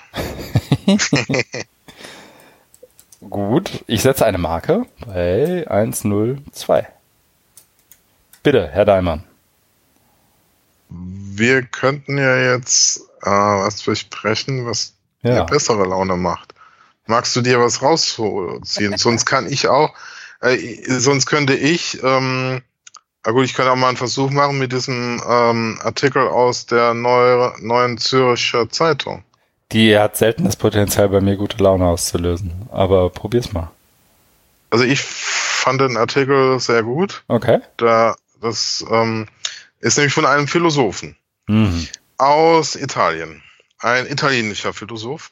Mhm. Und der hat was gemacht, was mir ähm, heute und auch sonst fehlt, also heute in der Ausgabe, wo ich angesprochen habe, nämlich diese Fundierung oder einfach mal so eine so eine ähm, Les also so, so eine Lesart reinbringt zur Digitalisierung, also weg von der Anpassungslogik, sondern er hat sich bemüht, äh, Digitalisierung äh, zu, zu verstehen, zu, zu durchdringen und wie Philosophen das machen, dann eben auch über Begriffsarbeit, weil wir machen ja keine Experimente, und über auch über über Thesen und ähm, bietet da eben, äh, wie ich finde, ähm, viele Inspirationen zum Nachdenken. Also er ähm, er gliedert ähm, seinen Artikel eben in, in so Gegenüberstellungen, um, um das, glaube ich, auch so ein bisschen greifbarer zu machen. Ne? Also auch um da wirklich so reinzuschneiden. Also nicht einfach, weil sonst ist ja ähm, Digitalisierung immer so glatt. Ne? Da heißt es, mhm. Digitalisierung äh, betrifft uns alle, wir müssen uns anpassen, es geht durch alle Lebensbereiche und es wird alles umkrempeln. Und da hast du wie so ein riesiger Monolith, hast du so, so, so, ein, so ein Block, ne, der dann alles Platzwald und alles alles ähm, äh, ja kaputt macht oder umkrempelt. Und man guckt aber nicht so rein. Ne? Also wie sieht's denn jetzt da drin überhaupt aus? Ne? Und mhm. da, damit setzt sich auch auseinander. Also dass, dass eben ähm, wenn man so sagt, ja, ähm, real und virtuell, ähm, dass es ja gar nicht so ist, sondern ähm, so, so steht das schon am, am, Anfang des Artikels, eben das Netz ist das Realste überhaupt. Ne? Also wenn man zum Beispiel so sagen könnte, ja, auf Facebook diese ganzen äh, Hate Speech, diese ganzen Hasskommentare, die Shitstorms oder auch auf, auf Twitter jetzt äh, bei der WM gegen Claudia Neumann, äh, Fußballkommentatorin, was sich da alles entladen hat, ja, das ist, das ist eben, das ist ja nur im Internet oder das ist ja nur in diesem digitalen Nein, sagt er, das, das, das ist ja genau ähm, das Reale. Also das ist ja genau, also wir kriegen, wir kriegen ja da eben als Gesellschaft äh, den Spiegel vorgehalten. Mhm. Und ähm, er behandelt jetzt eben ähm, Digitalisierung anhand, also er nennt es eben Dilemmata, um eben die Komplexität eben von äh, Digitalisierung klarzumachen. Und da wäre das erste eben virtuell oder äh, real. Also diese ne, das gibt's ja auch schon in anderen Disziplinen, äh, die Debatte, ne, also geht man jetzt ins Internet oder ist schon drin und in den letzten mhm. Jahren hat sich ja schon so ähm, Verständnis abgezeichnet, ja, man geht ja nicht mehr ins Internet, sondern ist ja permanent. Deswegen heißt ja auch zum Beispiel äh, aus dem Bildungsbereich die äh, äh Strategie der KMK äh, Bildung in einer digitalen Welt also wo eben versucht wird klarzumachen, ähm, das Digitale ist überall und, und um uns herum und ist unsere Welt. Ne? Das geht ja eigentlich schon da in eine, in eine, in eine richtige Richtung. Und das macht er jetzt hier eben äh, auch nochmal ähm, klar, dass eben, äh, wie er auch sagt, die Hypothese, das äh, Netz sei grundsätzlich virtuell, wird vom Netz selbst äh, widerlegt. Ähm, so, nämlich, dass, dass wir dadurch unseren äh, Spiegel vorgehalten bekommen. Mhm. Ne? Dass, dass ähm, eben, dass wir, also das, das sind, dass wir diese, dieses alles sind, das Netz, und es ist nicht irgendwie sowas äh, virtuelles, künstliches, sondern das ist, ähm, ich sage hier, das, das, das Web ist also trotz seiner gefährlichen Verbindung mit dem Stromnetz das absolute, absolute Wissen über die Welt und über uns selbst. Es kennt unsere Gewohnheiten, unsere Gedanken besser als wir selbst, aber auch absolutes Nichtwissen, absolute Macht und absolute Verpflichtung, weil es ohne nicht mehr geht. Also das fand ich schon wirklich gut, mhm. weil ähm, ja, das ist siehst, also der hat sich da wirklich äh, damit beschäftigt und, äh, und was Philosophen halt gut können, ist eben dieses Denken und auch dieses systematische Denken und dann einfach so ein paar Schritte weiter zu gehen. Und dann, dann, dann kommen eben eben diese sechs äh, Thesen oder sechs Dilemmata. Ja. Äh, was, was mir auch noch gut gefallen hat, war eben auch so das zweite, ist äh, Kommunikation oder Aufzeichnung. Mhm. Ähm, da geht es eben darum, das auch so ein bisschen zu hinterfragen, dass man sagt, ja, heute geht es ja immer um Kommunikation. Man spricht ja auch von Informations- und Kommunikationstechnologien und äh, wir alle nutzen ständig äh, Messenger-Dienste, um uns mit allen möglichen Menschen auf der Welt auszutauschen. Und auch bei beim Bereich Lehren und Lernen geht es ja auch immer um Diskussionsforen, um Interaktion. Und er sagt, ähm, nee, ähm, Kommunikation ist gar nicht das Wesentliche, sondern das Eigentliche ist Aufzeichnung. Damit meint er eben die, die ständige Erfassung und Speicherung von Daten.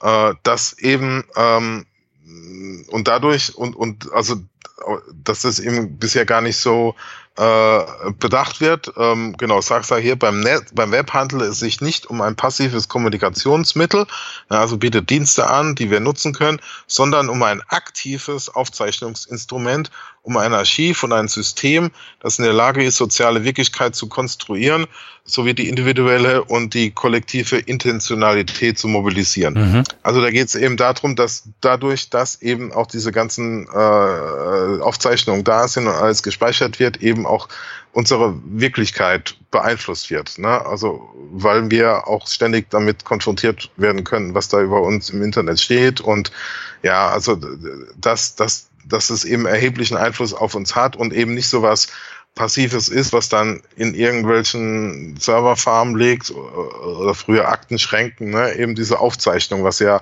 eher so, so was ganz äh, Verstaubtes, Passives hatten, wo man vielleicht irgendwann mal reinguckt, sondern das ist für ihn so das Wesentliche des Netz. Mhm. Genau. Ja, ich kriege ein bisschen bessere Laune.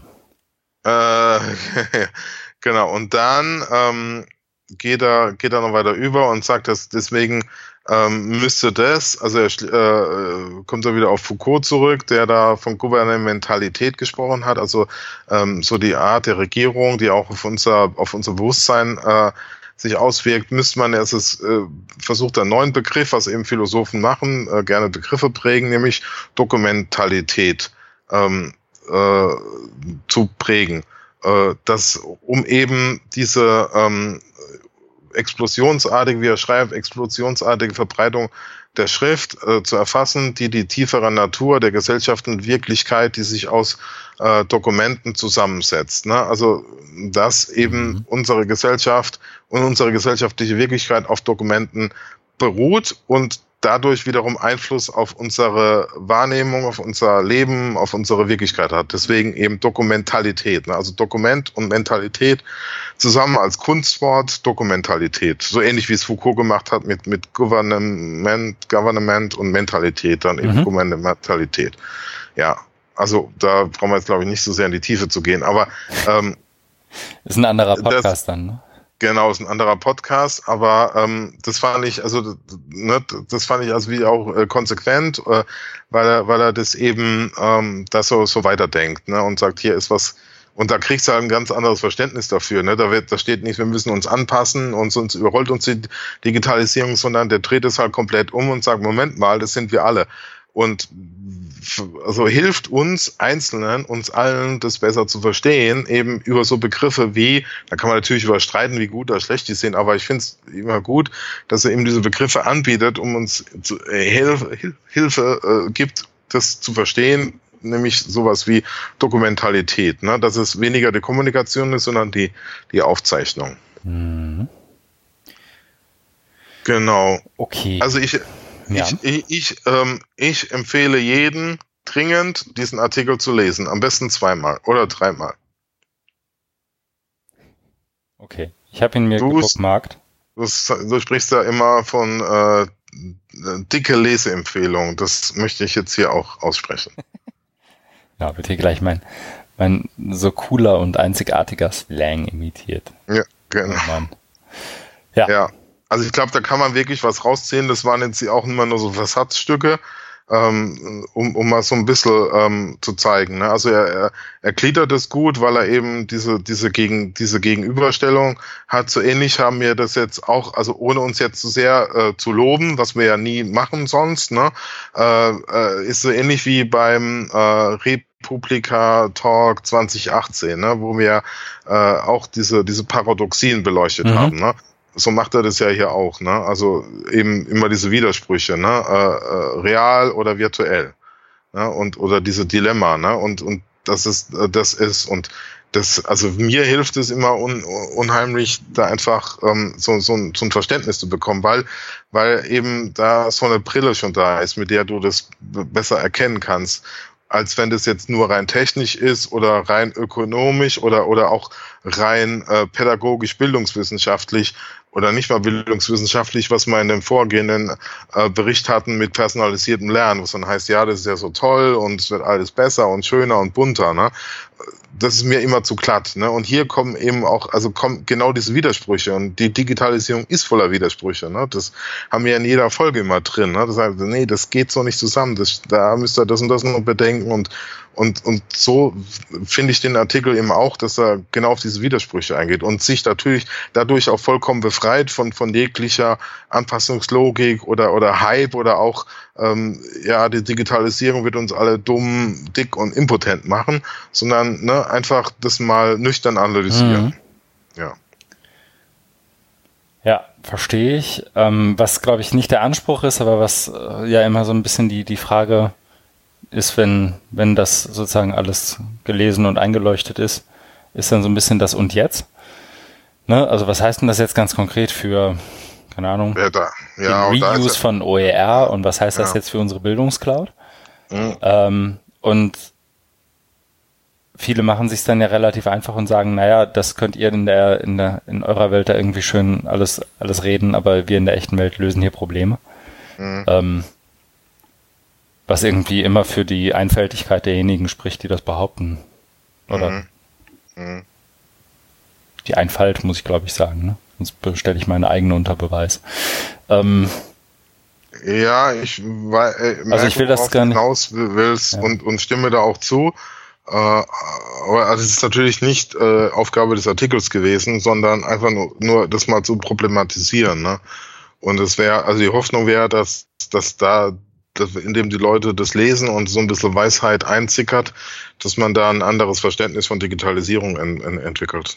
Genau, also und ich, das, ich will das auch gar nicht irgendwie wie soll ich sagen, die Frage stellt sich, glaube ich, jedem, der anfängt, sich damit zu beschäftigen, immer mal wieder und auch im Verlauf des Ganzen irgendwie, was mache ich denn jetzt damit?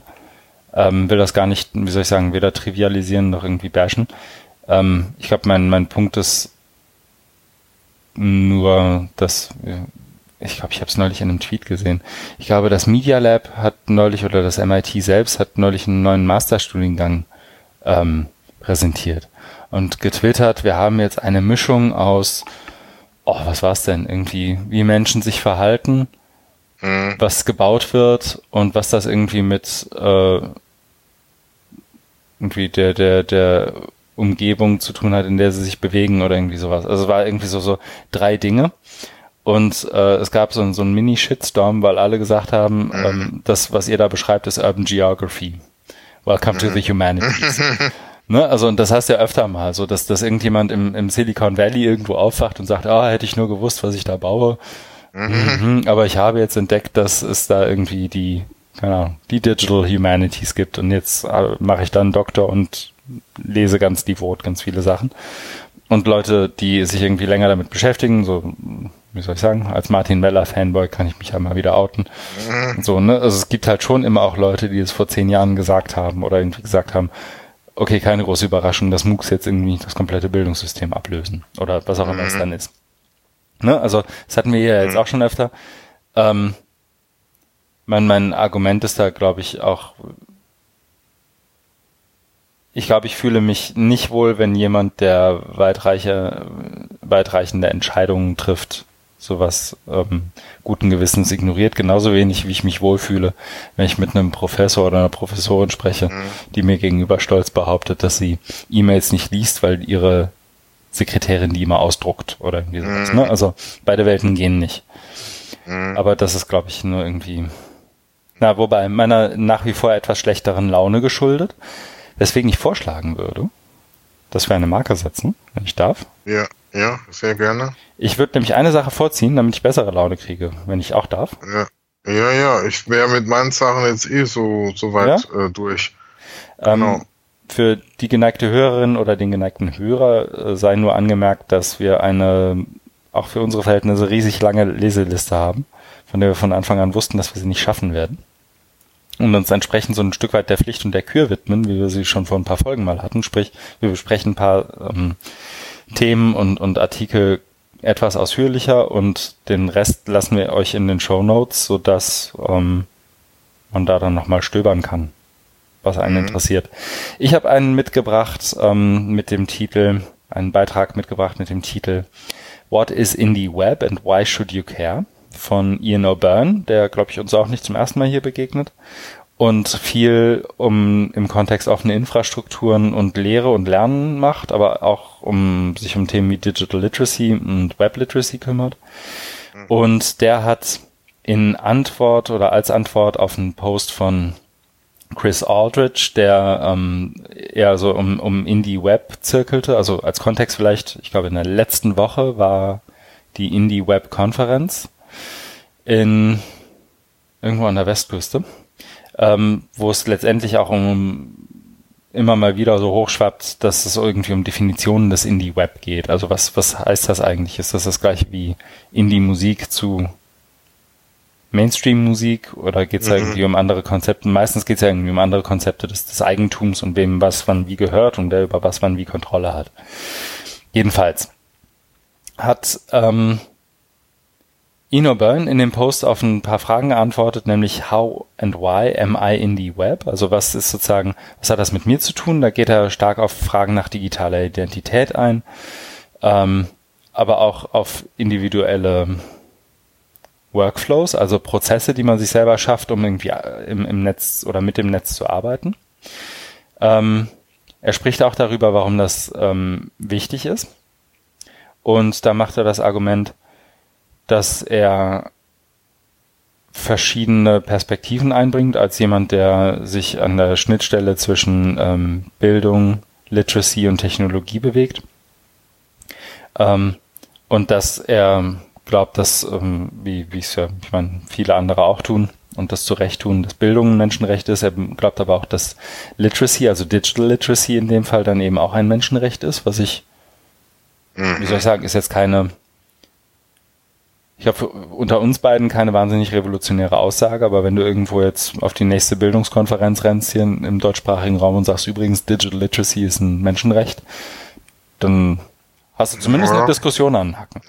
Ähm, und das letztendlich auch begründet. Er beschreibt, warum das wichtig ist und da geht es auch ein Stück weit immer um, um Partizipation in der Gesellschaft, um ähm, die Arten und Weisen, wie auch äh, Interaktionsprozesse in der Gesellschaft stattfinden und warum da auch digital eine Rolle spielt.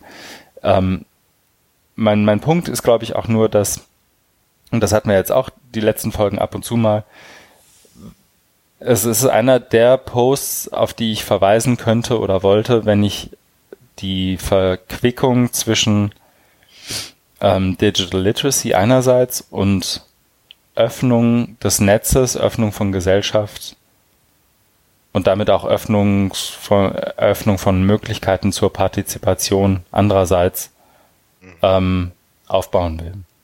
Und worauf ich da immer noch so ein bisschen rumkaue, weil das äh, auch so ein, so ein Punkt ist, der jetzt, wie soll ich sagen, in der Open-Szene insgesamt immer mal wieder auch öfter gemacht wird, ist sozusagen, dass die, ja, wenn man es so, so binär sehen möchte, dass es irgendwie Demokratiefreunde und Demokratiefeinde gibt und dass relativ viele der Demokratiefeinde, zumindest hier so im mitteleuropäischen Raum, ähm, immer wieder auch diese Open-Prinzipien letztendlich befürwortet und, und gepusht haben und jetzt so, so ein Stück weit immer sich äh, und auch so Partizipationsmöglichkeiten im Netz irgendwie gepusht haben und behauptet haben, Social Media ist alles gut und wichtig und richtig und da müssen wir jetzt alle hin und so. Und sich jetzt so nach den letzten drei Jahren irgendwie am Hinterkopf kratzen und sich angucken, was sozusagen mit den Tools und den Mechanismen, die sie gepusht haben, irgendwie auch ein Stück weit passiert. Dass ähm,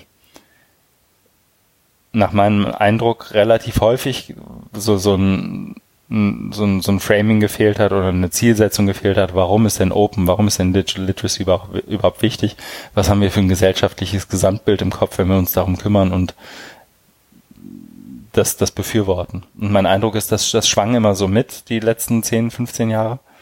Das hat aber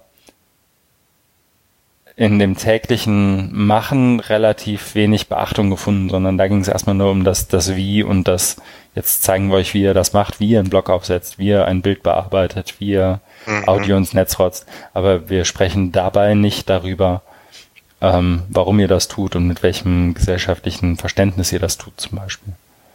Aber auch das wird, glaube ich, hier nochmal anders, anders deutlich, was ich, was ich damit meine. Ähm, okay da bin ich auch, glaube ich, selber noch nicht ganz fertig mit drüber nachdenken. Okay. Ja, Work in Progress. Jo.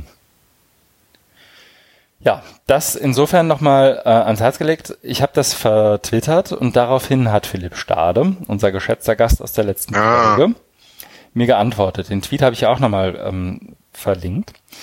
Ähm, und er fragt da nach etwas, was wir, glaube ich, nur begrenzt leisten können, aber wir können es ja trotzdem mal kurz versuchen. Oh. Ja. Denkst du, ihr könnt das mit dem Indie-Web und die äh, Domain of One's Own nochmal ganz einfach herunterbrechen im Podcast? Wie fängt man ganz einfach an? Wie könnte es man, wie könnte man es mit Studierenden oder Schülerinnen niederschwellig aufbauen? Mhm. Und das ist irgendwie ein ziemlicher Brocken, weil Indie-Web ja irgendwie erstmal voraussetzt, dass ich überhaupt verstehe, was Web ist was in und was Indie ist. Und beides ist ja, sind ja irgendwie also ich glaube, mhm. Web ist sogar fast einfacher zu definieren, als was Indie ist. Ähm, Domain of One's Own ist schon mal ein Stück weit einfacher, einfach weil es irgendwie ein mehr oder weniger festes Konzept ein, äh, ist, wenn man so will. Ja. Ähm, wie fängt man das ganz einfach an? Wie könnte man das mit Schül Studierenden oder Schülerinnen niederschwellig aufbauen? Mm, ich meine, jetzt könnten wir hergehen und irgendwie drüber reden, was Domain of One's Own ist. Das haben wir, glaube ich, schon mal gemacht in einem Blogpost vom Hochschulforum Digitalisierung, den ich auch gerne nochmal raussuche. Ja. Ähm, den kennt Philipp aber bestimmt und ich glaube, darum geht's ihm auch nicht, sondern ihm geht's eher darum, um den zweiten Teil, wie fängt man ganz einfach an, wie könnte man es mit Studierenden oder Schülern niederschwellig aufbauen. Ähm, und ich glaube, das geht vor allem über die Praktiken, die Studierende und SchülerInnen letztendlich täglich leben und gewohnt sind. Also das war auch mein Eindruck von gestern, ähm, sozusagen an, angesetzt bei der Dialogkonferenz Kinder und Datenschutz. Was da wirklich gut funktioniert hat, ist sozusagen mal zu schauen, was benutzt ihr denn da? Und was macht ihr da? Und wie können wir sozusagen damit jetzt arbeiten, um bestimmte Konzepte wie so, so ein was Verqueres wie das Indie-Web mal zu erklären? Ne? Also was ist der Unterschied zwischen Snapchat und einer eigenen Domain und was sind da für Unterschiede auch in, in der jeweiligen gesellschaftlichen Auswirkung. Ne? Also gestern ging es relativ stark um so Themen wie Datenschutz und Mobbing. Ähm, was ändert sich in dem Moment, wo du Kontrolle über deine Domain hast? Welchen Risiken setzt du dich zusätzlich aus, welchen vielleicht nicht im Vergleich zu Snapchat? Das ist, glaube ich, aber noch nichts, was man mit äh, so einer dritten Klasse macht, sondern das ist schon mehr so irgendwann später. Ähm, Wäre so mein, mein Eindruck zumindest. Worauf ich immer noch ähm, mit einer dicken Empfehlung antworte, wie du sagen würdest, oder wie du mhm. sagen würdest, dass ich es immer sage, womit du wahrscheinlich recht hast, ist, ähm, sich sowas anzugucken wie die Arbeit der Demokratielabore. Also ja. da mal reinzuschauen, ähm, was, was gibt es an Konzepten, um zum Beispiel mal ähm, ja, nicht das Netz nachzubauen, sondern Mechanismen nochmal anders aufzuzeigen, die im Netz irgendwie wirken. Also wie verbreiten sich Nachrichten? Wie bilden sich Netzwerke? Was passiert da? Wer hat wann über was wie Kontrolle? Wer hat wann über was wie Macht? Wer kann über andere bestimmen und wer nicht? Und wie findet überhaupt das Aushandeln davon statt? Ähm, das kann man, glaube ich, in verschiedenen Szenarien mal einfach, mal ein bisschen verkopft irgendwie darstellen. Das geht auch spielerisch an vielen Ecken. Ähm, wie man das ganz einfach anfängt, sozusagen diese Prozesse loszutreten, ist, glaube ich, aus meiner Erfahrung so, jetzt habe ich es ja ein, zwei, dreimal auch versucht, ähm, wäre, wie soll ich sagen, das Thema Domain of One's Own zunächst mal höchstens in, in der Fußnote von irgendwas, sondern ich würde das sozusagen immer aus dem, aus der, vielleicht gibt es ja gerade eine Disziplin oder ein Fach, aus der heraus man das irgendwie gut machen kann.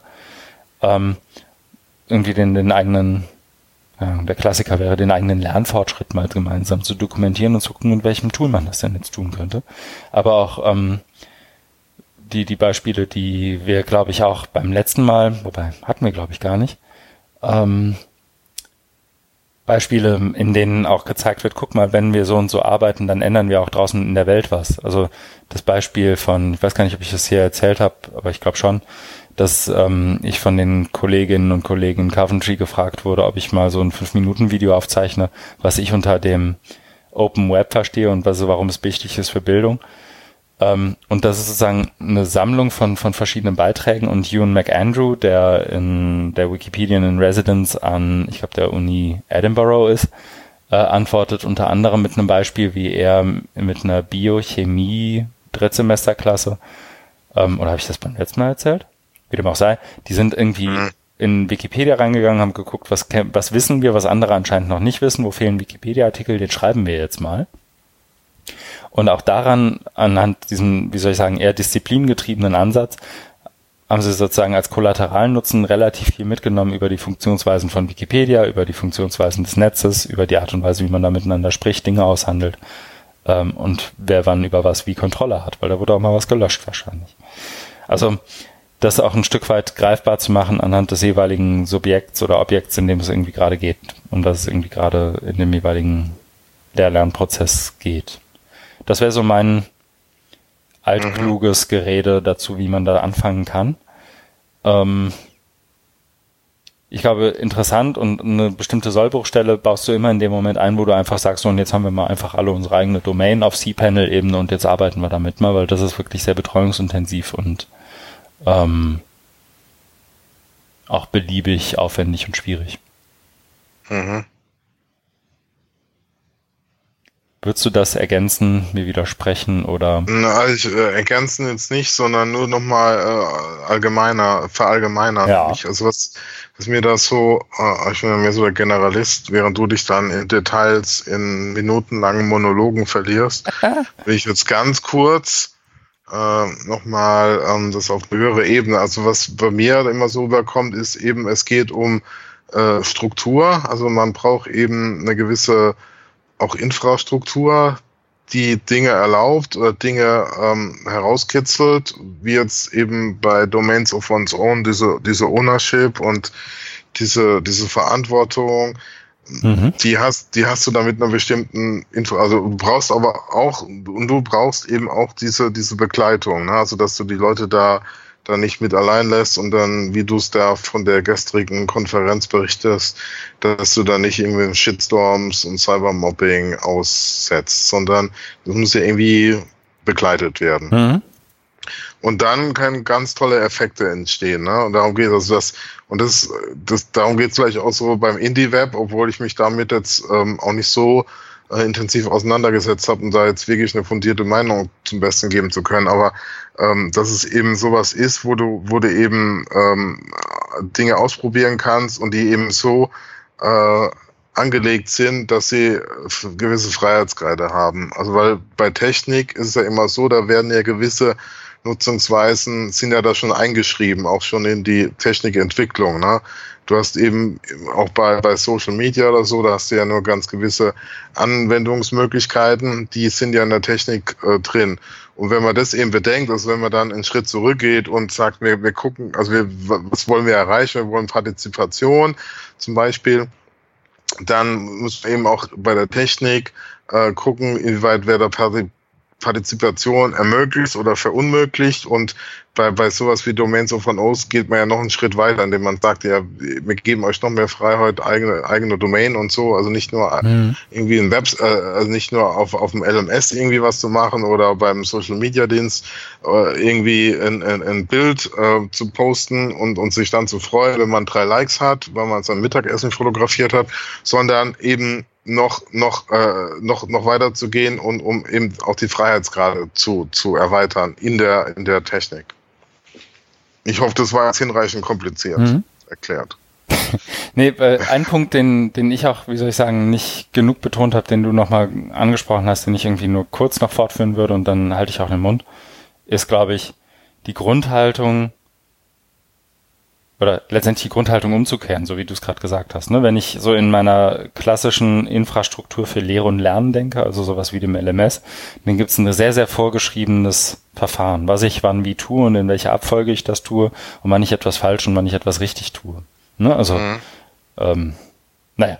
Und die Logik von Menschen, die du sprichst im Kontext, mhm. die, die sich im Kontext Domain of One's Own bewegen oder das mal versuchen, die werden relativ ähm, offen sagen, dass es eigentlich genau um das Gegenteil geht.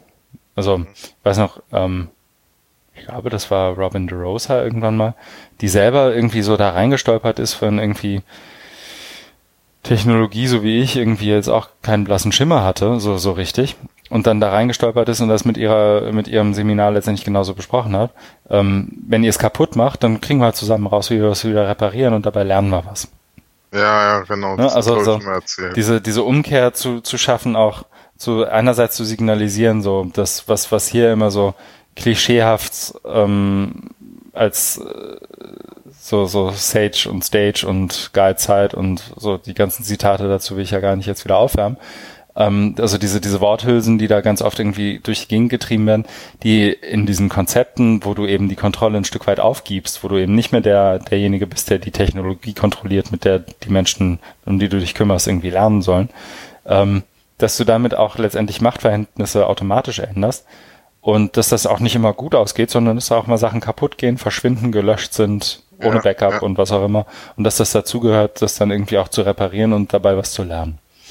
Und das ist ja sozusagen der komplett gegensätzliche Ansatz zu dem, was du so sonst in digital hast, also Stichwort genau. personalisiertes genau. Lernen oder ja. LMS. Ja, und was ja dann wiederum auch so ein Stück weit dem der Haltung entspricht, der viele, so wie von dir eben angesprochenen, ähm, wie soll ich sagen, deutschen Pädagogen irgendwie herkommen. Ne? Also so wie ich das verstehe, vor allem so so so die klassischen, das hatten wir auch beim letzten Mal so ein Stück weit die, dass man so Reformpädagogik nennt. Ne? Also ähm, Machtverhältnisse ändern sich, jemand hat mehr ähm, das, wie soll ich sagen, die Animierung zu, zu einem kreativen Schaffensprozess ändert sich in irgendeiner Art und Weise und da sind auf einmal mehr Freiräume und mehr Möglichkeiten, aber eben trotzdem auch Regeln und Strukturen, an die man sich dann nur irgendwie anders hält. Mhm. Das wäre so der Versuch der gebauten Brücke, aber da liege ich wahrscheinlich auch auf ganz vielen Ebenen jetzt schief, weil das was ist, womit ich mich nicht so richtig gut auskenne. Das ja. waren Versuche an sich, aber es war auch ein Versuch wert, so genug Floskeln gebraucht. ich, ich würde vorschlagen, dass wir in äh, Anbetracht der fortgeschrittenen ja. Uhrzeit äh, so, so mal gucken, dass wir so, so ein bisschen zum Ende kommen. Was ja. hältst du davon? Ich bin schon dabei, Marke aufzuschreiben und sie zu setzen. Ah, ah das ist gut. Und ich setze sie hiermit und würde damit die Pflicht beenden und den Rest zur Kür machen. Sprich, in den Shownotes finden sich ganz viele interessante Links, die auch alle mehr oder weniger gut betitelt sind, die sich interessierte Menschen gerne anschauen mögen. Mhm. Und würde dann direkt überleiten zu dem Blödsinn der Woche, denn dafür haben wir wie schon beim letzten Mal eine Nominierung und ich glaube sogar nicht nur eine, sondern ein paar. Ja. Soll ich mal anfangen? Weil ich glaube, der erste Blödsinn ist von mir, ne? Ja, mach mal. Der erste Blödsinn ist von mir. Es war die ISTE-Konferenz. Ähm, die für europäische Verhältnisse unsagbar groß ist und sich um, wie soll ich sagen, Lernen und Technologie kümmert, sind irgendwie 15.000 Menschen da gewesen. Und die haben alle bei der Registrierung Smart Badges bekommen, in Anführungszeichen. Äh, Badges. Mh. Diese Smart Badges, also tatsächlich ein physisches Badge, also wie so ne, dein Namensschild, ähm, haben die Leute innerhalb des Gebäudes getrackt und geguckt, wann sind die wo und das sozusagen in Beziehung gesetzt auch damit, wo die angemeldet sind. Und dann wird das irgendwie alles überprüft. Und Nein. Ja, ja, doch. Und ähm, also nicht überprüft im Sinne von, warst du denn jetzt auch in deinem Seminar? Ich glaube das nicht. Das haben sie sich nicht getraut. Aber das wurde dann irgendwie tatsächlich, kein Spaß, als personalisiertes Lernen verkauft. Oder war zumindest irgendwie im, im Gespräch, dass man das ja mal tun könnte. Und ähm, es gab einen erheblichen Aufschrei unter denjenigen, die sich äh, zu dieser Konferenz verirrt haben. Mhm. Ähm, was vor allem deswegen witzig ist, weil, glaube ich, ein gesunder Prozentzahl derjenigen, die sich zu der ISTI-Konferenz verirren, durchaus der Idee von Tracking und allem, was damit zusammenhängt, irgendwie nicht abgetan sind. Mm, ich habe hier mal einen Post verlinkt von Stephen Downs, ähm, wo er das so ein Stück weit aggregiert. Er verlinkt auch von da aus nochmal zu einem Blogpost, aber das, was Stephen Downs da geschrieben hat, ist letztendlich schon eine ganz gute Einführung. Und wenn man will, kann man noch irgendwie bei Audrey Waters nachlesen, bei Doug Levin nachlesen, was der hat dann versucht sozusagen das Badge zu hacken und mal zu gucken, was da passiert. Ja. Hat dazu zwei Blogposts geschrieben. Also man kann sich da, wenn man möchte, kann man sich da in dieses, wie sagt man, ein Rabbit Hole irgendwie durchaus einarbeiten. Ich wollte das nur hier auch mal zum Besten geben. Sehr gut. Das nächste ist, glaube ich, von dir. Genau. Also ich habe ähm, zwei. Also einmal wurde, das glaube ich hier noch nicht passiert, also es gab so eine, ich habe es jetzt mal als Fremdnominierung genommen, äh, externe Nominierung genommen, weil es ja. gibt einen FAZ Artikel zur Studie äh, der Robert Bosch Stiftung Personalisierung mit digitalen Medien, die wir besprochen haben, mit dem Titel 120 Seiten Verblödungslektüre. Und das habe ich dann mal als Nominierung genommen.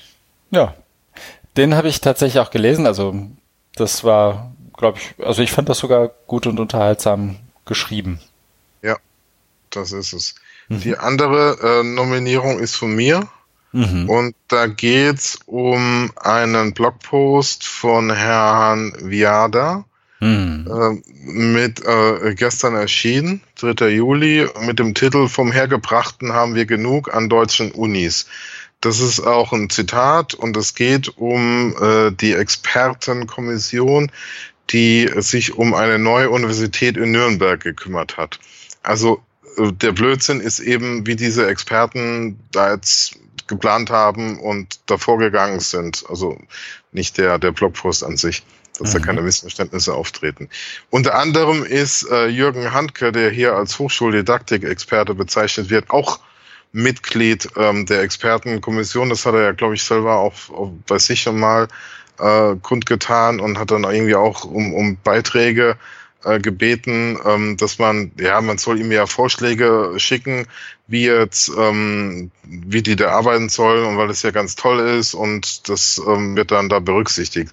Jetzt im Nachhinein kann man wirklich froh sein, dass man da keine Vorschläge eingereicht hat, weil wenn man das jetzt hier liest, äh, also mir zieht's da schon die Schuhe aus. Also es, es geht hier mhm. um, um, um ähm, den äh, Herrn Hermann, der äh, war, der ist Präsident der TU München und der schreibt jetzt hier, also wird, wird hier zitiert oder beschrieben, äh, wie sie sich, wie sie sich denken und da gibt's nämlich ähm, ein, was mir da besonders sauer aufgestoßen ist, ist eben dieser Entrepreneurship-Gedanke, den wollen sie durch alle Bereiche der Universität ziehen.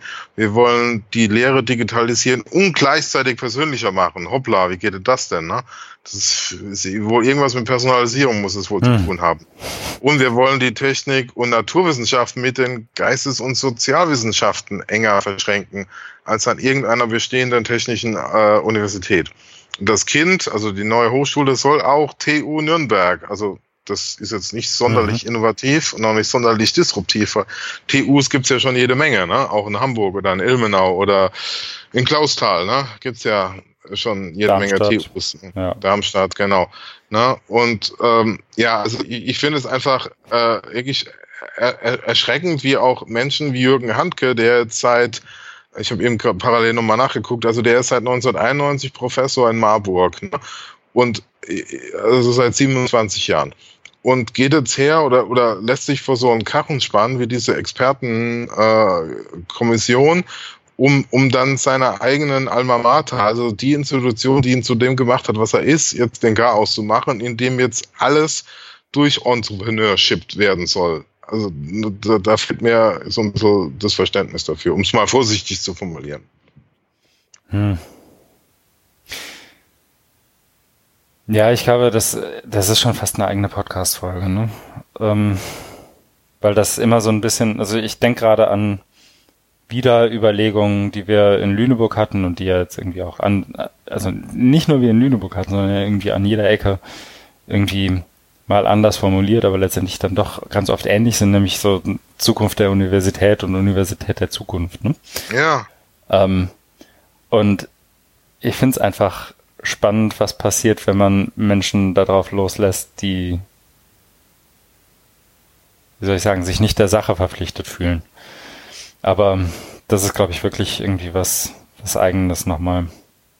Ähm, muss ich mal lesen. Bin ich noch nicht zugekommen. Ja, mach mal.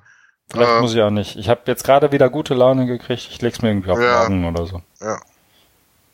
Okay, danke dafür. Ist das der ja, Moment, ne? wo ich nach den, also wir haben jetzt drei Nominierungen für den größten Blödsinn der Woche. Ähm, da können wir eigentlich direkt mal nach Kommentaren fragen und ähm, ja, Abstimmung. Abstimmung. Genau. Ja. Wer jetzt noch zuhört, darf abstimmen und wahrscheinlich mit einer Stimme entscheiden, was der größte Blödsinn der Woche aus Folge 56 ist. Ich setze genau. derweil eine Marke. Gut, ich mache dann gleich mal weiter. Gerne. Nämlich mit der Rubrik, was wir tun werden. Jawohl. Äh, wir haben morgen, übermorgen ein Projekttreffen in Lübeck, wo es um mm, Detailplanung geht dann bin ich. Aha. Ja, äh, genau. Ich äh, geht um was ganz Tolles und was ganz Spannendes. Ich habe dazu Näheres, schon was bei Twitter gelesen, glaube ich. Ah, okay, dann ähm, kann man da ja nachlesen. Äh, dann äh, muss ich mich endlich mal, oder ja, was heißt endlich, dann muss ich mich mal ranmachen an äh, das Themen Sonderheft äh, Medienpädagogik, wo es um das Thema OER und Forschung geht. Da sind Beiträge eingetrudelt oder trudeln bald noch ein und da geht es darum, also ich bin der Herausgeber und da ist eine meiner Aufgaben jetzt Gutachter und Gutachterinnen zu finden und dann die Beiträge begutachten zu lassen. Mhm. Dann steht an eine Überarbeitung. Ich habe es ähm, mal wieder geschafft, einen Beitrag nach dreimaliger Verlängerung der Frist abzugeben. Aber wie so ist, ähm, kommt jetzt das auf mich zu, was ich gerade eben beschrieben habe, nämlich das Gutachtertum. Also ich bin da jetzt begutachtet worden, habe da jetzt die, die Reviews und auch gleich äh, mit einer Frist, äh, innerhalb derer ich das doch bitte machen sollte. Das muss ich mir jetzt irgendwie auch noch einplanen. Mhm. Und ich habe vor, eine Einreichung für einen GMW-Sammelband zu machen. Da geht es auch um Digitalisierung. Äh, Mythen, Realitäten, Zukunft, oder wie das Ding heißt. Und da habe ich am Montag ein erstes Arbeitsspezialvorbereitungstreffen dafür. Das wird auch ganz toll. Mehr dann, wenn es soweit ist. Klingt spitze. Ja, freue mich. Das wäre es von meiner Seite. Mhm. Ich, jetzt muss ich überlegen, baue ich das chronologisch auf? Ja, kann ich, glaube ich. Ich habe zunächst mal übermorgen Strategieworkshop und Sommerfests von Wikimedia Deutschland. Aber in der Reihenfolge, oder? Erst Workshop und dann Fest. Oder erst so Fest und dann Workshop. Aha. Nein, erst Workshop, tagsüber Workshop, abends Aha. Fest. Äh, ich glaube, wir kriegen alle drei Getränkemarken oder so und dann trinken wir ein Bier zusammen. Ja. Oder drei. Ähm, es wird noch stattfinden ein, ah ja, am Montag dann habe ich, gebe ich einen Podcast-Workshop. Genauer, es geht um Podcasts in der Hochschullehre. Das ist praktisch die zweite Variante davon. Den ersten hatte ich ja schon mal gegeben und jetzt ähm, ist wieder Zeit. Dazu werde ich dann noch, sobald ich irgendwie mehr Zeit habe, auch mal irgendwie aufschreiben, was ich da überhaupt gemacht habe, worum es da ging, was irgendwie Ressourcen sind, dass das irgendwie auch offen zugänglich wird. Ich habe dann noch nächste Woche den Auftakt-Call mit den Teilnehmerinnen und Teilnehmern bei der Summer School im Hochschulforum Digitalisierung. Ich habe in meinen Kalender geguckt und bin relativ sicher, dass wir es nächste Woche nicht schaffen, irgendwas aufzuzeichnen, was mhm. In dem Fall mal an mir liegt. Aber dieser, auf diesen Call freue ich mich besonders, weil da sind alle Teilnehmerinnen und Teilnehmer eingeladen. Und zwei Wochen später gibt's dann ja auch schon die besagte Summer School, ja. ähm, an der du ja auch nicht ganz unbeteiligt ja. bist. Und ich bin noch, und das ist für mich, ah, siehst du, jetzt habe ich in der Chronologie dann doch verkackt. Ähm, ich bin am Mittwoch beim Treffen des, ähm, bin, ich, bin ich noch, wie soll ich sagen, nachnominiert und eingeladen worden beim Leibniz Forschungsverbund Science 2.0, der sich äh, in großen Teilen nach meinem Eindruck auch um Open Science kümmert. Und ich ja in meiner Arbeitsbeschreibung bei Wikimedia durchaus auch den, die, die Wissenschaft irgendwie im, im Titel trage ähm, und mich da irgendwie ein Stück weit mal austauschen wollte, mal hören wollte, was, was da letzt tatsächlich irgendwie die Diskurse sind, worum es gerade geht, was auch die Entwicklung jetzt ist für genau diesen Forschungsverbund. Ähm, und da darf ich dazukommen und bin dafür überaus dankbar. Sehr schön. Jo, das sozusagen zu mir. Das ist so in groben Zügen auch das, was bei mir dann so passieren wird. Und ich überlege, ob wir irgendwas vergessen haben. Nö, ne? Mm, nö. Weil dann würde uns eigentlich nicht mehr viel übrig bleiben, außer allen Menschen. Du klingst so, so enttäuscht und wir haben doch jetzt wieder fast zwei Stunden. Freu Nö. dich doch mal. Ich bin sehr erfreut. Ich bin hoch erfreut. Das ist gut. Ich habe das Gefühl, du willst es noch künstlich in die Länge ziehen.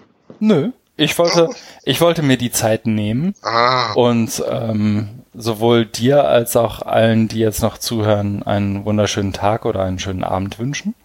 Äh, nochmals meinen Wunsch nach Feedback Ausdruck verleihen, indem ich sage, Aha. es gibt einen Blog, in dem sehr gerne kommentiert werden darf. Es gibt einen Twitter-Hashtag namens FOE Podcast, ähm, dessen man sich gerne bedienen darf. Und jede Art von Feedback ist herzlichst willkommen. Genau, immer her damit. Und insofern bleibt uns jetzt nicht mehr viel übrig, außer Tschüss zu sagen. Tschüss. Tschüss.